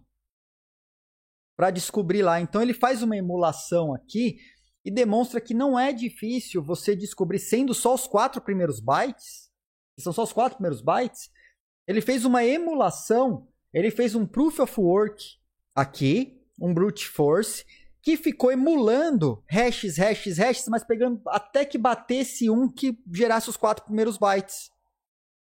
Dessa maneira, endereçando o contrato corretamente pela assinatura do contrato correta, você não precisaria de uma chave privada para assinar aquela transação, porque você teria conseguido achar como que chama essa função e, e, emular como essa função seria chamada dentro do smart contract sem precisar assinar ela com uma chave privada, né? Então ele diz aqui, ó, fantástico, você consegue fazer um é, comprometer um smart contract. Quebrou alguma coisa aqui. Não consigo mais carregar meu negócio. Eita. Não tá indo mais. Morreu. Morreu. Fechei. Morreu, não quer mais, não, não trabalha. É Solidity, tá? Essa linguagem aqui é Solidity. Vi a mensagem ali do Socran, isso é Solidity. Então o cara conseguiu fazer um brute force, achou o método, você não precisa da chave privada, vai lá e manda. Então o que o cara poderia ter feito, basicamente, e aí não tinha verificação de quem estava chamando, bastaria que fosse assinado corretamente, uma assinatura digital correta. É, ele fala assim: você ter certeza, o que deveria ter sido feito, é ter certeza que aquele método não pode ser cham... não poderia ser usado para chamar contratos especiais, contratos que fazem a transferência, né? Esse método, ele até poderia estar tá aberto, mas ele deveria ser, ele deveria ter restrições de utilização, ele não poderia ser o cara que permitiria passar uma informação, porque ele passa uma informação para dentro do outro smart contract como sendo verdade, o smart contract que recebe essa informação, já acredita que veio do sistema que é verdade, aí ele meio que não valida muito, passa para as outras redes e basicamente é assim: ou oh, me manda esse valor. Aí o smart contract fala: tá ok, mando. Aí ele manda para o outro, o outro acredita nele e manda o valor. Aí ele fez piada aqui embaixo, né? Aí ele fez assim: o hacker. Esse GIF vai funcionar? Por favor, me manda um valorzinho. Aí o cara fala: hum, deixa eu ver aqui, ó. Aí ele pega, ok. Aí, one hack please, passou lá para quem tem o dinheiro, falou, ok, chefe, tá aqui o dinheiro de volta. E mandou de volta. Ele fez uma piada aqui, né, explicando como que funciona, mas basicamente foi esse o processo. Ele enganou um smart contract que passou uma informação adiante dentro da rede, uma informação falsa, que os outros smart contracts acreditaram nas outras redes. E aí todas as outras redes acreditando que vinha dessa, desse smart contract principal a informação correta, falou, ah, toma aqui o valor. Porque e entregou o dinheiro pro cara. Tá? Então tá aqui, eu vou colocar esse link também para vocês aí no chat desse processo que o cara, dessa conclusão que o cara chegou. Vou pôr as outras conclusões também no chat, elas estarão disponíveis todas na descrição do, do vídeo, tá? Tá aí no chat, acabei de colar no chat. A pessoa fala, mas que raios fazia a Polychain, essa Polynetwork? A Polynetwork, ela fazia basicamente, ela faz basicamente o que a Torchain faz. Né? É basicamente o que a Torchain faz. Ela, ela conecta diversos blockchains para que você possa acessar DeFi de um blockchain para o outro. Acessar os DeFi de um blockchain para o outro. Então ela é uma rede que interconecta, que, que é, proporciona interoperabilidade de outros blockchains.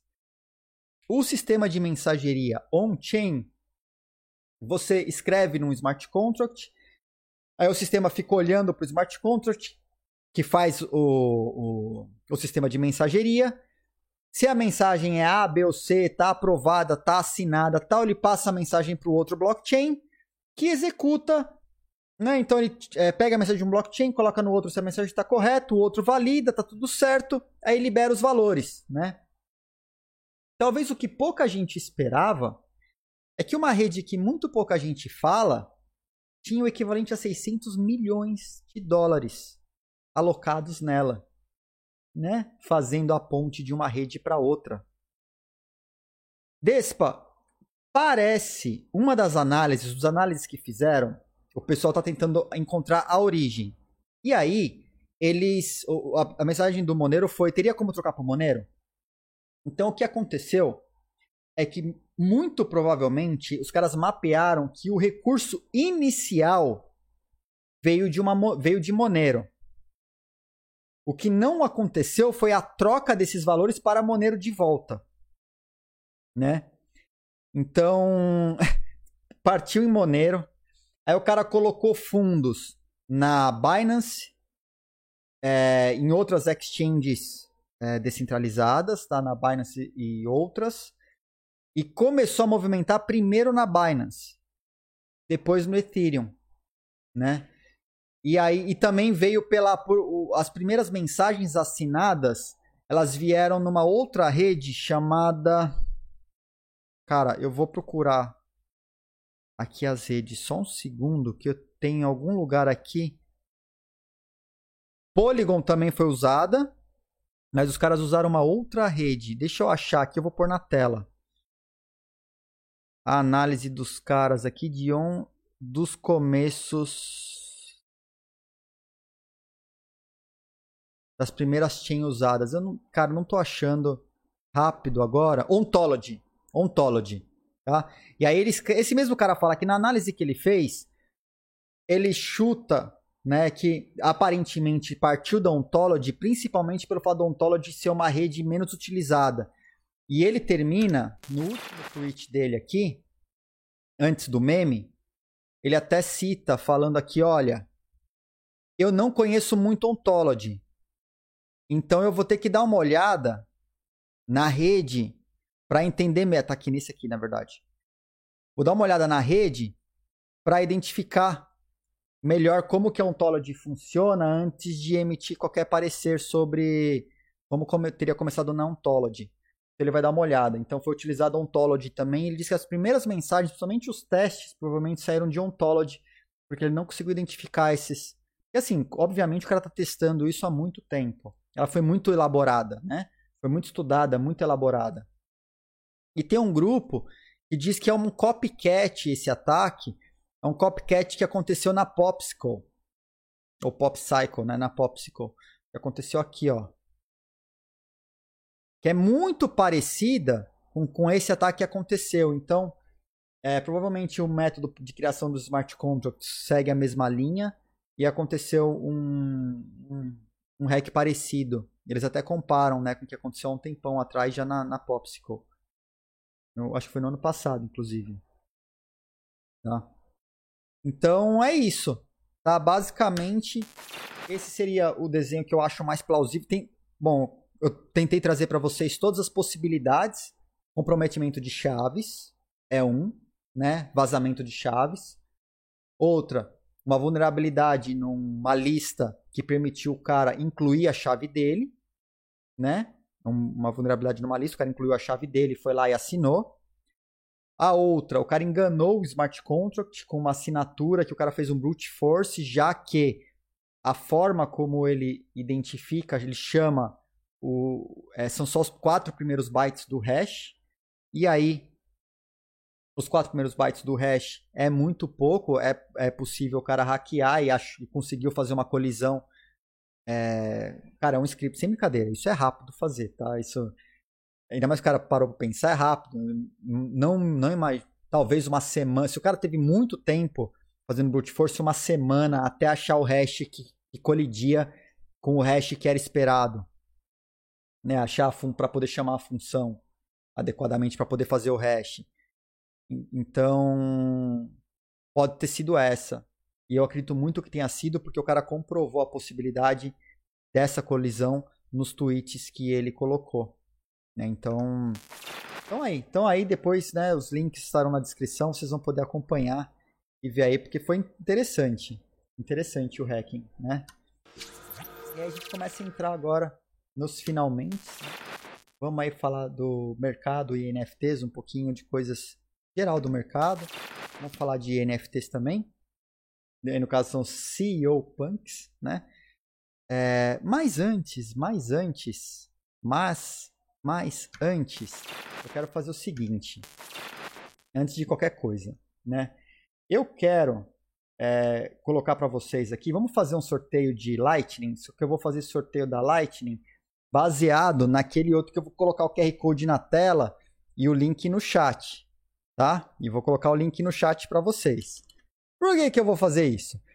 Porque o BIM, o BIM que ganhou ontem o 100, o 100, 100 sats, né? O sorteio de Bitcoin de ontem, ele não me mandou o invoice. E eu não paguei o cara, isso me deixa perturbado né, de não conseguir completar essas coisas. E quando eu não consegui ainda mandar a Trezor, me deixa, me deixa ansioso eu não ter conseguido mandar os 100 sats pro BIM, porque eu não recebi o invoice.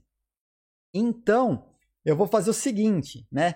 Preparem já as suas Blue Wallets. Se você vai escanear o QR Code porque você está no computador, prepare a sua Blue Wallet para escanear o QR Code.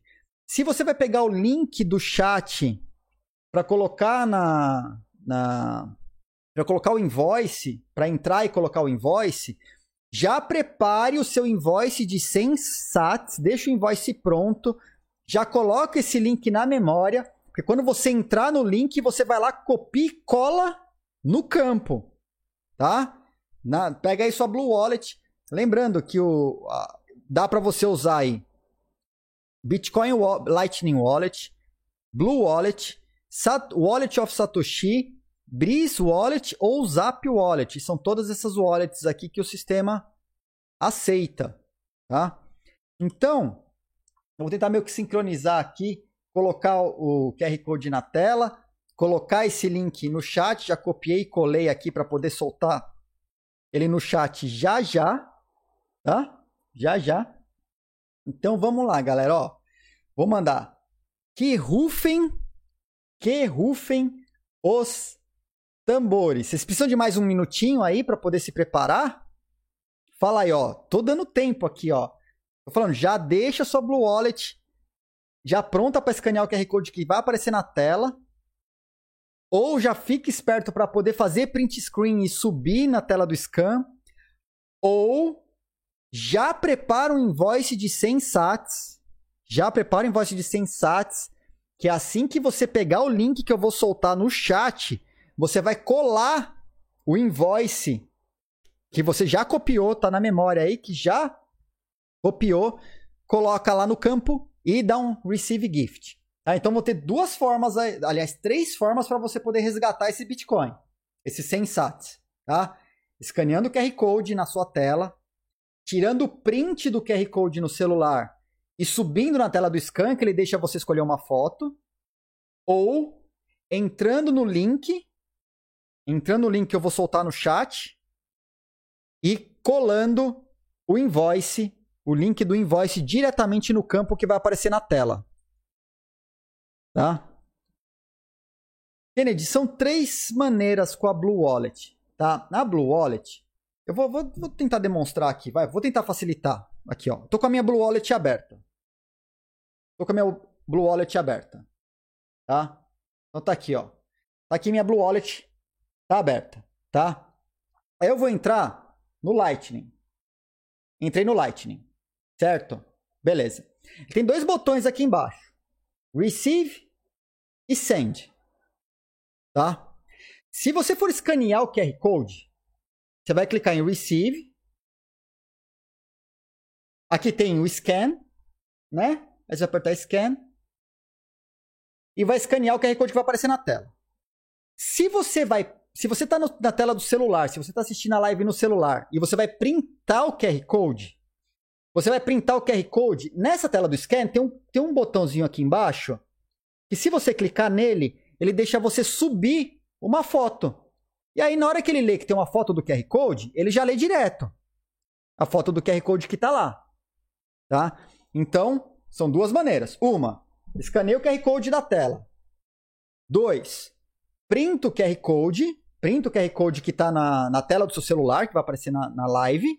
E aí você sobe aqui na tela do scan, tá? Método 2. Método 3. Eu vou colar um. O método 3 é o seguinte. Você vai chegar aqui na tela. Cadê? Vou fazer de novo. Aí vou começar do zero. Método 3 é o que você vai fazer o invoice, vai preparar o link para colar na, na esse, esse link que você vai copiar na memória, você vai colar na tela do link que eu vou soltar no chat. Você vai entrar lá na Lightning, de novo, vai dar lá um receive, aí deu receive, vai colocar aqui, aqui em cima que você vai receber 100 sats, tá? E aí você vai criar o um invoice. Vai criar um invoice. Ele está criando o um invoice lá. Esse invoice vai te dar um textão aqui embaixo, tá? Se você clicar nele, ele copia para a memória. E pronto, tá na memória do celular. Assim que eu soltar o link no chat, você abre esse link e cola o que está na memória nessa página que vai abrir. Tem um campinho lá. Colou, clicou em Receive, tá feito. Tá? Eu só não posso compartilhar a tela agora, porque se eu compartilhar a tela, vocês vão pegar o link. Tá? E que eu quero fazer concomitante à, à promoção, ao sorteio. Beleza? Então, olha lá. Três maneiras. Se você está assistindo pelo celular, se você está assistindo no computador, três maneiras diferentes para você conseguir resgatar esses 100 sats através de Lightning Network aqui na live. Tá? Super simples. E a Blue Wallet, ela baixa para iOS, baixa para baixa para Android, né? Baixa no celular aí, iOS, Android, baixa tudo certinho. É, e tem outras, né? As wallets compatíveis com esse formato aqui que a gente está fazendo, estou passando o nome aqui de novo. Ó. Bitcoin Lightning Wallet só tem para Android. Blue Wallet, iOS e Android. Wallet of Satoshi, iOS e Android. Breeze Wallet é B-R-E-E-Z, iOS e Android. Zap Wallet, iOS, Android e desktop. Tá? Então tem uma porrada. E aí, todos os dias aqui eu tô fazendo promoção. Tô fazendo promoção, tô fazendo sorteio. Sorteio relâmpago do Morning Crypto de 100 sats. E aí, nos episódios mais importantes, no de 60 teve 10 mil sats. No de 70 vai ter mais 10 mil sats. No episódio número 100, a gente vai fazer uma promoção zona de novo. Né? A gente vai fazer uma promoção zona de novo. Beleza? Olá, hein? Galera, foi de boa, hein? Foi de boa. Tamo? Deu tempo, né? Então, depois de todo esse blá blá blá, a galera já se preparou de novo. Então, quem for chegando aí, assistindo as próximas lives, se preparem, tenham uma wallet Lightning Network em mãos, que a gente vai fazer mais promoções aí e vai soltando mais promoções pra galera. Tá? Ó, o Pump pedindo para ter a alma, a alma de novo entregue, né? Mas vamos lá, galera. Então, olha só. Olha só. Que rufem. Que rufem os tambores. Que rufem os tambores.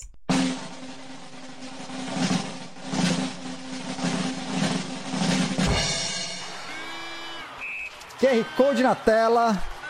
Link no chat que ganhe o mais rápido. Já foi. que ganhe o mais rápido. Já foi, já temos o ganhador. Já temos um ganhador aí do 100 Satoshis do, morning, do sorteio relâmpago do Morning Crypto, episódio número 63. Tá? Já foi, já foi. Tá ok, galera? Então ficou aí, já foi feito sorteio, já foi entregue. É, a galera tá rápido. Também, né? Também depois de todo esse monte de explicação aqui, nos próximos eu vou fazer para quem tiver esperto, né? Vamos... Eu, tô, eu tô fazendo essa preparação aqui, né? Ensina, espera, dá tempo do cara baixar o wallet, explica como faz e dá um monte de opção tal, né? Mas vocês vão ver, vamos tentar acelerar, porque essa aí é para o mais rápido. Essa aí é para o mais rápido. Tá? Beleza, galera? Que, eu, não, eu não sei quem ganhou. Eu não tenho como saber quem ganhou. Para mim, na minha tela, só aparece isso aqui. A mesma tela do link de vocês. É a tela do link. E ela aparece aqui que o, o presente já foi já foi já foi pego. Tá? Já conseguiu pegar os 100 satoshis aí. E aí, como você sabe se pegou? É só olhar na sua wallet, você vai ver se tem 100 sats disponíveis na sua wallet. Então, se você foi o primeiro, tá? Beleza? Vamos lá, vamos lá pros, pros finalmente? Vamos lá pros finalmente. Parabéns, foi, foi Pump? Foi você mesmo? Que legal, cara. Deu treta aqui. O que, que aconteceu? Deixa eu passar pelo chat que. Ah, legal, Pump. Olá! Às vezes vale a pena ter a alma, né? Sacrificada. Olha só. Levou aí, levou. Parabéns, Pump. Parabéns, parabéns pelos sensatos. Parabéns, que da hora. Tá? E é faroeste mesmo, cara, galera. É, é faroeste aqui. É o mais rápido leva. Mais rápido leva. Como que foi o Pump? Você pegou pelo link ou, ou escaneou QR Code? Leu o QR Code na tela. Esse é o, mais, é o jeito mais rápido mesmo. É o jeito mais rápido. Tá? é, tem que perguntar se foi mesmo o Pump, porque todas as outras vezes o Pump acho que fui eu, né? acho que fui eu. E aí nunca sabia. Os caras, meu Deus, o que que tá acontecendo? Quem foi? Porque começava chuva no chat. Fui eu, fui eu, fui eu, fui eu. Né? Mas valeu. Manda lá no Discord, Pump. E aí eu tô esperando o BIM, né? O BIM tem que me mandar um invoice aí, né, BIM? Manda o invoice. Ah, mandou já pro Whisper? Tá, aí eu vou fazer o pagamento. Vou até, vou até abrir já, ó. Pera aí. Pera aí, aguenta aí, aguenta aí. Aguenta aí que eu quero... É... Nossa, tô, tô viajando. Cadê?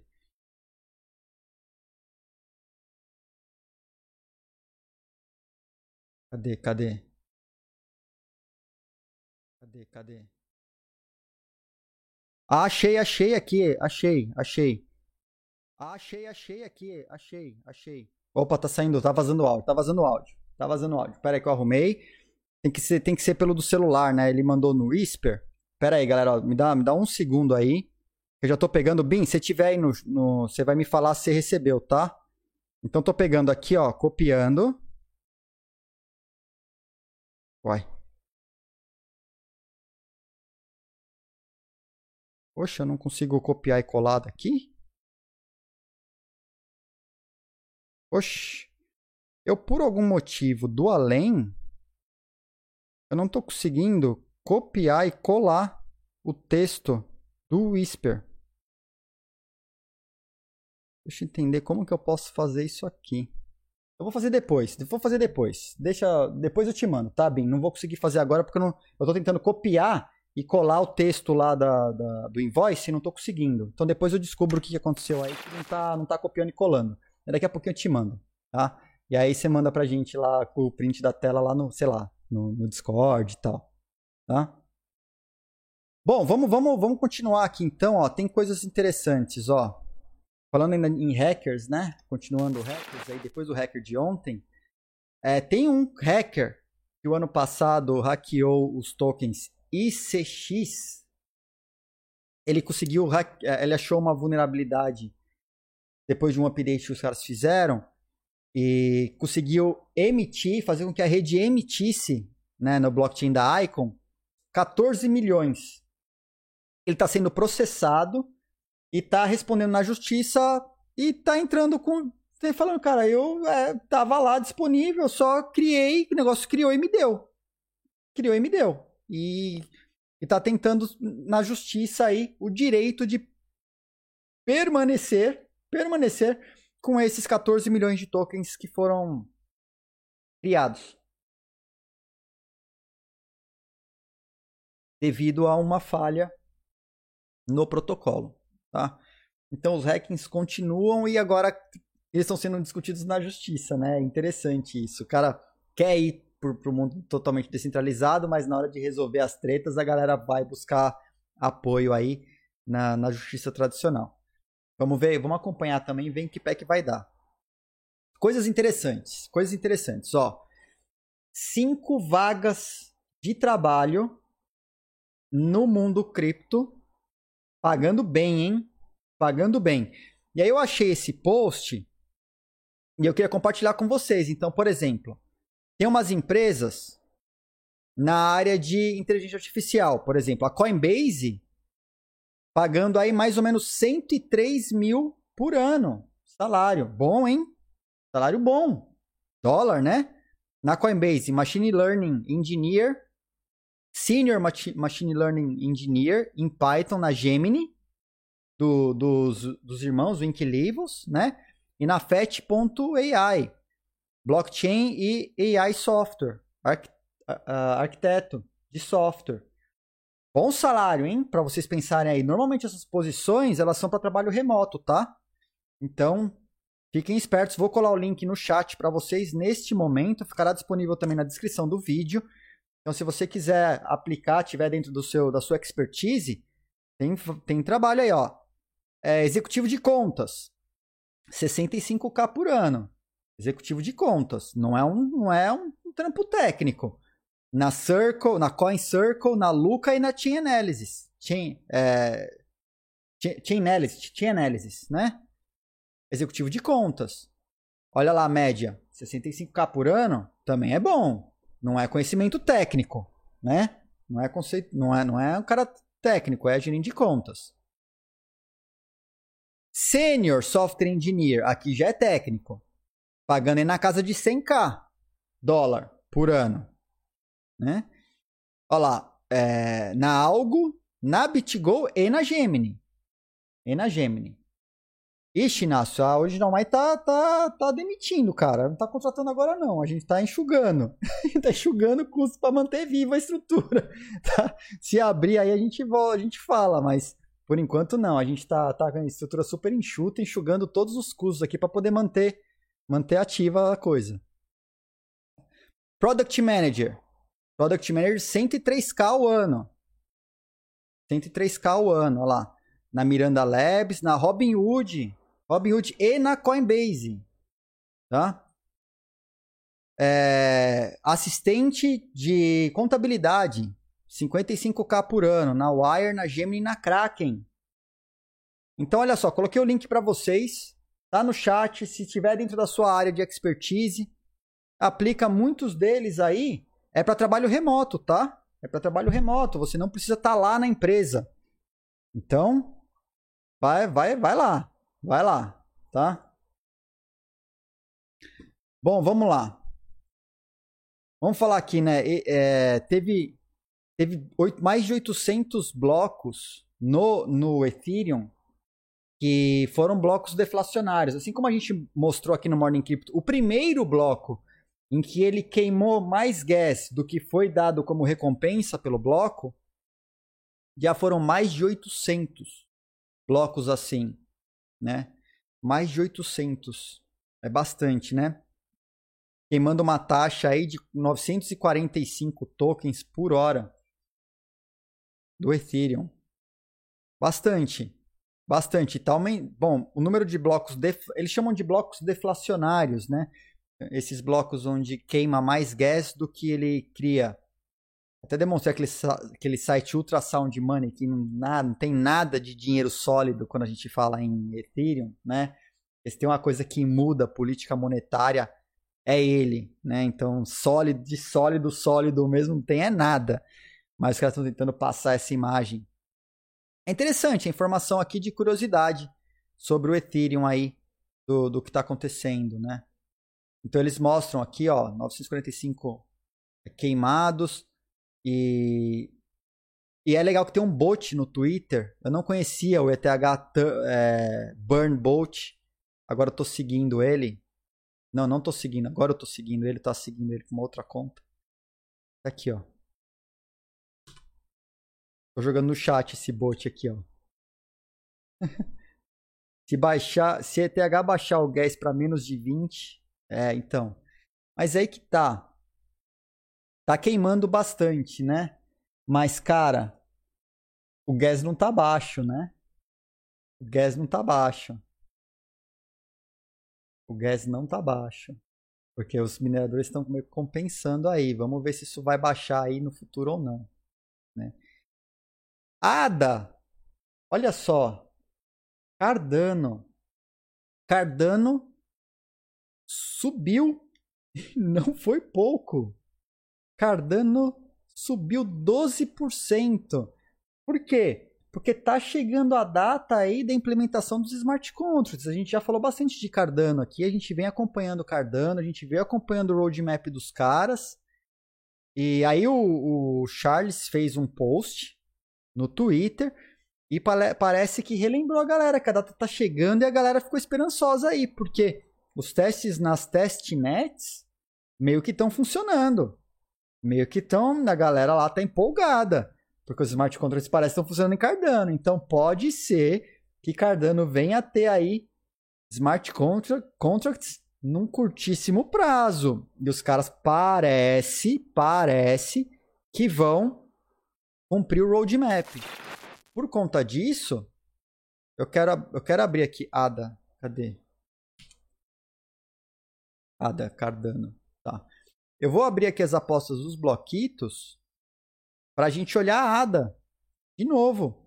Se ela vai estar tá positiva ou negativa amanhã. Cadê aqui a ADA? Eu tinha uma pronta de ADA, né? Mas Cardano ADA, tá aqui, ó. Amanhã, dia 12? Dia 12 do 8, quase um mês. A gente fez isso aqui quase um mês, mês faz um mês. 12 do 8. A variação da Cardano ADA, né, estará positiva ou negativa amanhã, dia 12 do 8, quinta-feira. Vou compartilhar minha tela aqui para a gente ver. Tá, olha só. Deu 12%, cara. Tá se mantendo aí, ó. 1, 1 dólar 78. 12% em moedas muito pequenas assim é um pulinho, né? É um, ó, um estalo, tá? Então tá aberto. Deixa eu pôr na tela aqui para vocês. Cadê? Aqui, ó. Tá na tela aí, tá? Então se você quiser apostar, tá, é bet positivo e a quantidade de bloquitos ou bet negativo e a quantidade de bloquitos aí para você apostar na variação da ADA, se ela vai estar tá positiva ou negativa. Lembrando que ela está em 12,76% nesse exato momento, porque a galera ficou extremamente empolgada com o post, com a última notícia, novidade aqui é, do Charles, postada no Twitter, nos Twitteres. Eu vou até pegar aqui, só que eu vou pegar sem os refs, né, para não é muito badaras esse link gigante, ó. Tá indo pro chat agora, ó. Tá no chat aí para quem quiser assistir uh, o anúncio, último anúncio aí do Charles, oficial aí, CEO da Cardano, tá? Então tá no chat para vocês. E aí vou mostrar aqui só o último, último tema do dia, vocês verem como o nosso mundo é maluco e para onde vamos, né? Criaram os CEO, CEO Punks. Pegaram 55 CEOs. Compro mil bloquitos por 100 sets, interessados DM. Olha esse pump. Olha esse pump. Fazendo a coisa mercado secundário de bloquitos por satoshis. É negócio, hein? É negócio, hein? É negócio, hein? Olha só. tá? Então, DM aí Whisper pro Pump. Quem tiver interessado no mercado secundário de bloquitos por. boa, boa. Tá aí, ó. Tá aí. Façam seus acordos aí, marrecos. Né? Façam acordos marrecos aí no. Eita, eita, que eu mandei um.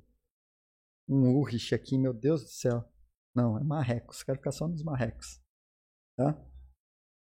Boa. Transfere, tem comando. Se der um, um, um, exclamação commands, tem um comando aí que você pode transferir bloquito para outro usuário. Eu não, não sei qual é o comando, mas aí nos comandos, ó, se você der um exclamação commands, nessa lista de comandos aí tem um comando aí que você pode transferir seus bloquitos. Tem dois M's, tá, Renan? Você pode transferir seus bloquitos aí de, de um usuário para o outro. Então façam seus acordos aí indo lá para os CEO Punks. e aí no, no, no, no CEO Punks, cara, tem CEO que a galera já tá pedindo aí, ó. Cadê? 499. 499 Ethers. Quem que é esse cara aqui? No Elon Musk. Olha só. O CEO Punk, Elon Musk, 600, 499 Ether. Então os caras que estão baratinho. Cara, eu vou falar que coçou, hein? Coçou. Cadê aqui, ó? Cadê, cadê, cadê? Cara, olha só. Esse aqui é o McAfee. 0.1 Ether. 0.1 Ether. Aí, ó. Os caras estão estão lá fazendo aí seus né, seus bids aí no, no OpenSea. Vou pôr a coleção aqui da OpenSea para vocês também. É, o Santiago Nakamoto, o pessoal não, não, não tá, né? Ainda não chegou no, no hall dos, dos super CEOs aí. Mas tem, olha os caras, Larry Ellison. Larry Ellison, quem não sabe, é CEO da Oracle, né? 0.1. Ether aí, ó, pouquinho. Então, enquanto tem uns caras aí que já estão, cara, ó, Mark Zuckerberg, sem, sem Ether. Mark Zuckerberg. Sem, o, sem dólar. Sem, sem o. Não, é, não tá nem em Ether. A oferta aqui tá em, dólar, tá em dólar. 100 dólares. Mark Zuckerberg. Sem doleta. Né? Quem mais?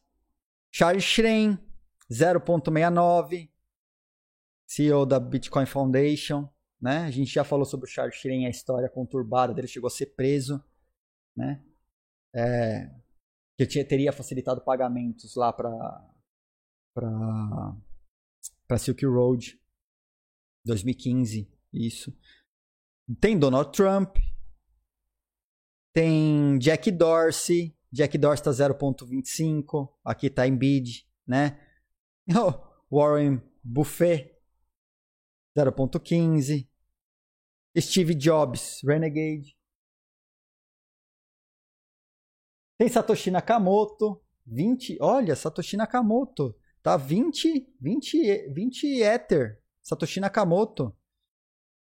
Nick Zabo. Tem o Nick Zabo. Quem é esse aqui? Ah, esse aqui é o Elon Musk, a gente já viu.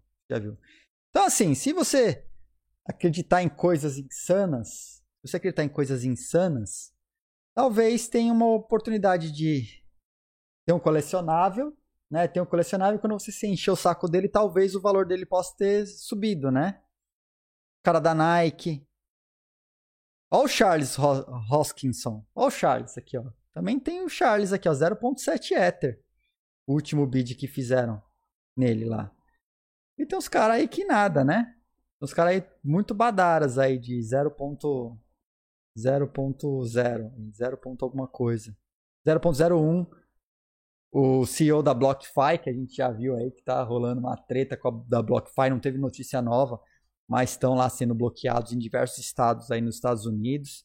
Foi considerado super CEO aí, né? Ganhou um Jesse Powell da Kraken, Roger Ver, Roger Ver tá bidando aí por 0.15.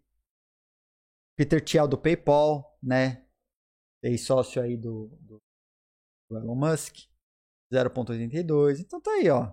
Jeff Bezos, Jeff Bezos com o seu com o seu foguete fálico, né, indo ao espaço, levando as pessoas ao espaço. Super fogueteira do Jeff Bezos lá, né, que ainda, eu acredito, é que ainda vai aparecer em muito NFT centralizado quando forem hackeados aí as bases. 0.01. 0.01. Então tá aí, tá aí, galera, tá? Então aí eu vou encerrando o Morning Crypto de hoje com o CEO Punks, mais insanidades do nosso mundo cripto, tá? ou oportunidades, insanidades ou oportunidades. Você sabe que existe uma linha tênue, né? Entre a insanidade e a oportunidade. Então, avaliem aí, tem, tem, uns, tem umas coisas interessantes aí para vocês olhar, olhar esses punks né? Ansi Makers, é, Fábio, Ansi Makers, pois é. Pois é, a gente. O que a gente fazia ano, ano passado? Não, no passado, né? Na época das BBS, os Ansi Bombs, né? É, acessando as BBS aí através dos Ansi Bombs, os caras abriam o Ansi porque queria colocar na wall e. é, então. Teve bastante coisa isso, anos 90, né? Essa galera dos anos 90 aí fazia muita bagunça, muito, eram jovens, muito bagunceirinhos esses jovens aí da época, né? Mas então, galera, ficamos por aqui. Espero que vocês tenham gostado de mais um Morning Crypto. Agradeço a participação de todos, agradeço sua audiência. Uh, se cuidem, né? É, Lembrem-se que ainda está, estamos em pandemia, estamos numa pandemia. Juízo aí com seus investimentos. A gente se vê amanhã nesse mesmo horário, nesse mesmo canal. Até mais, galera. Valeu por tudo.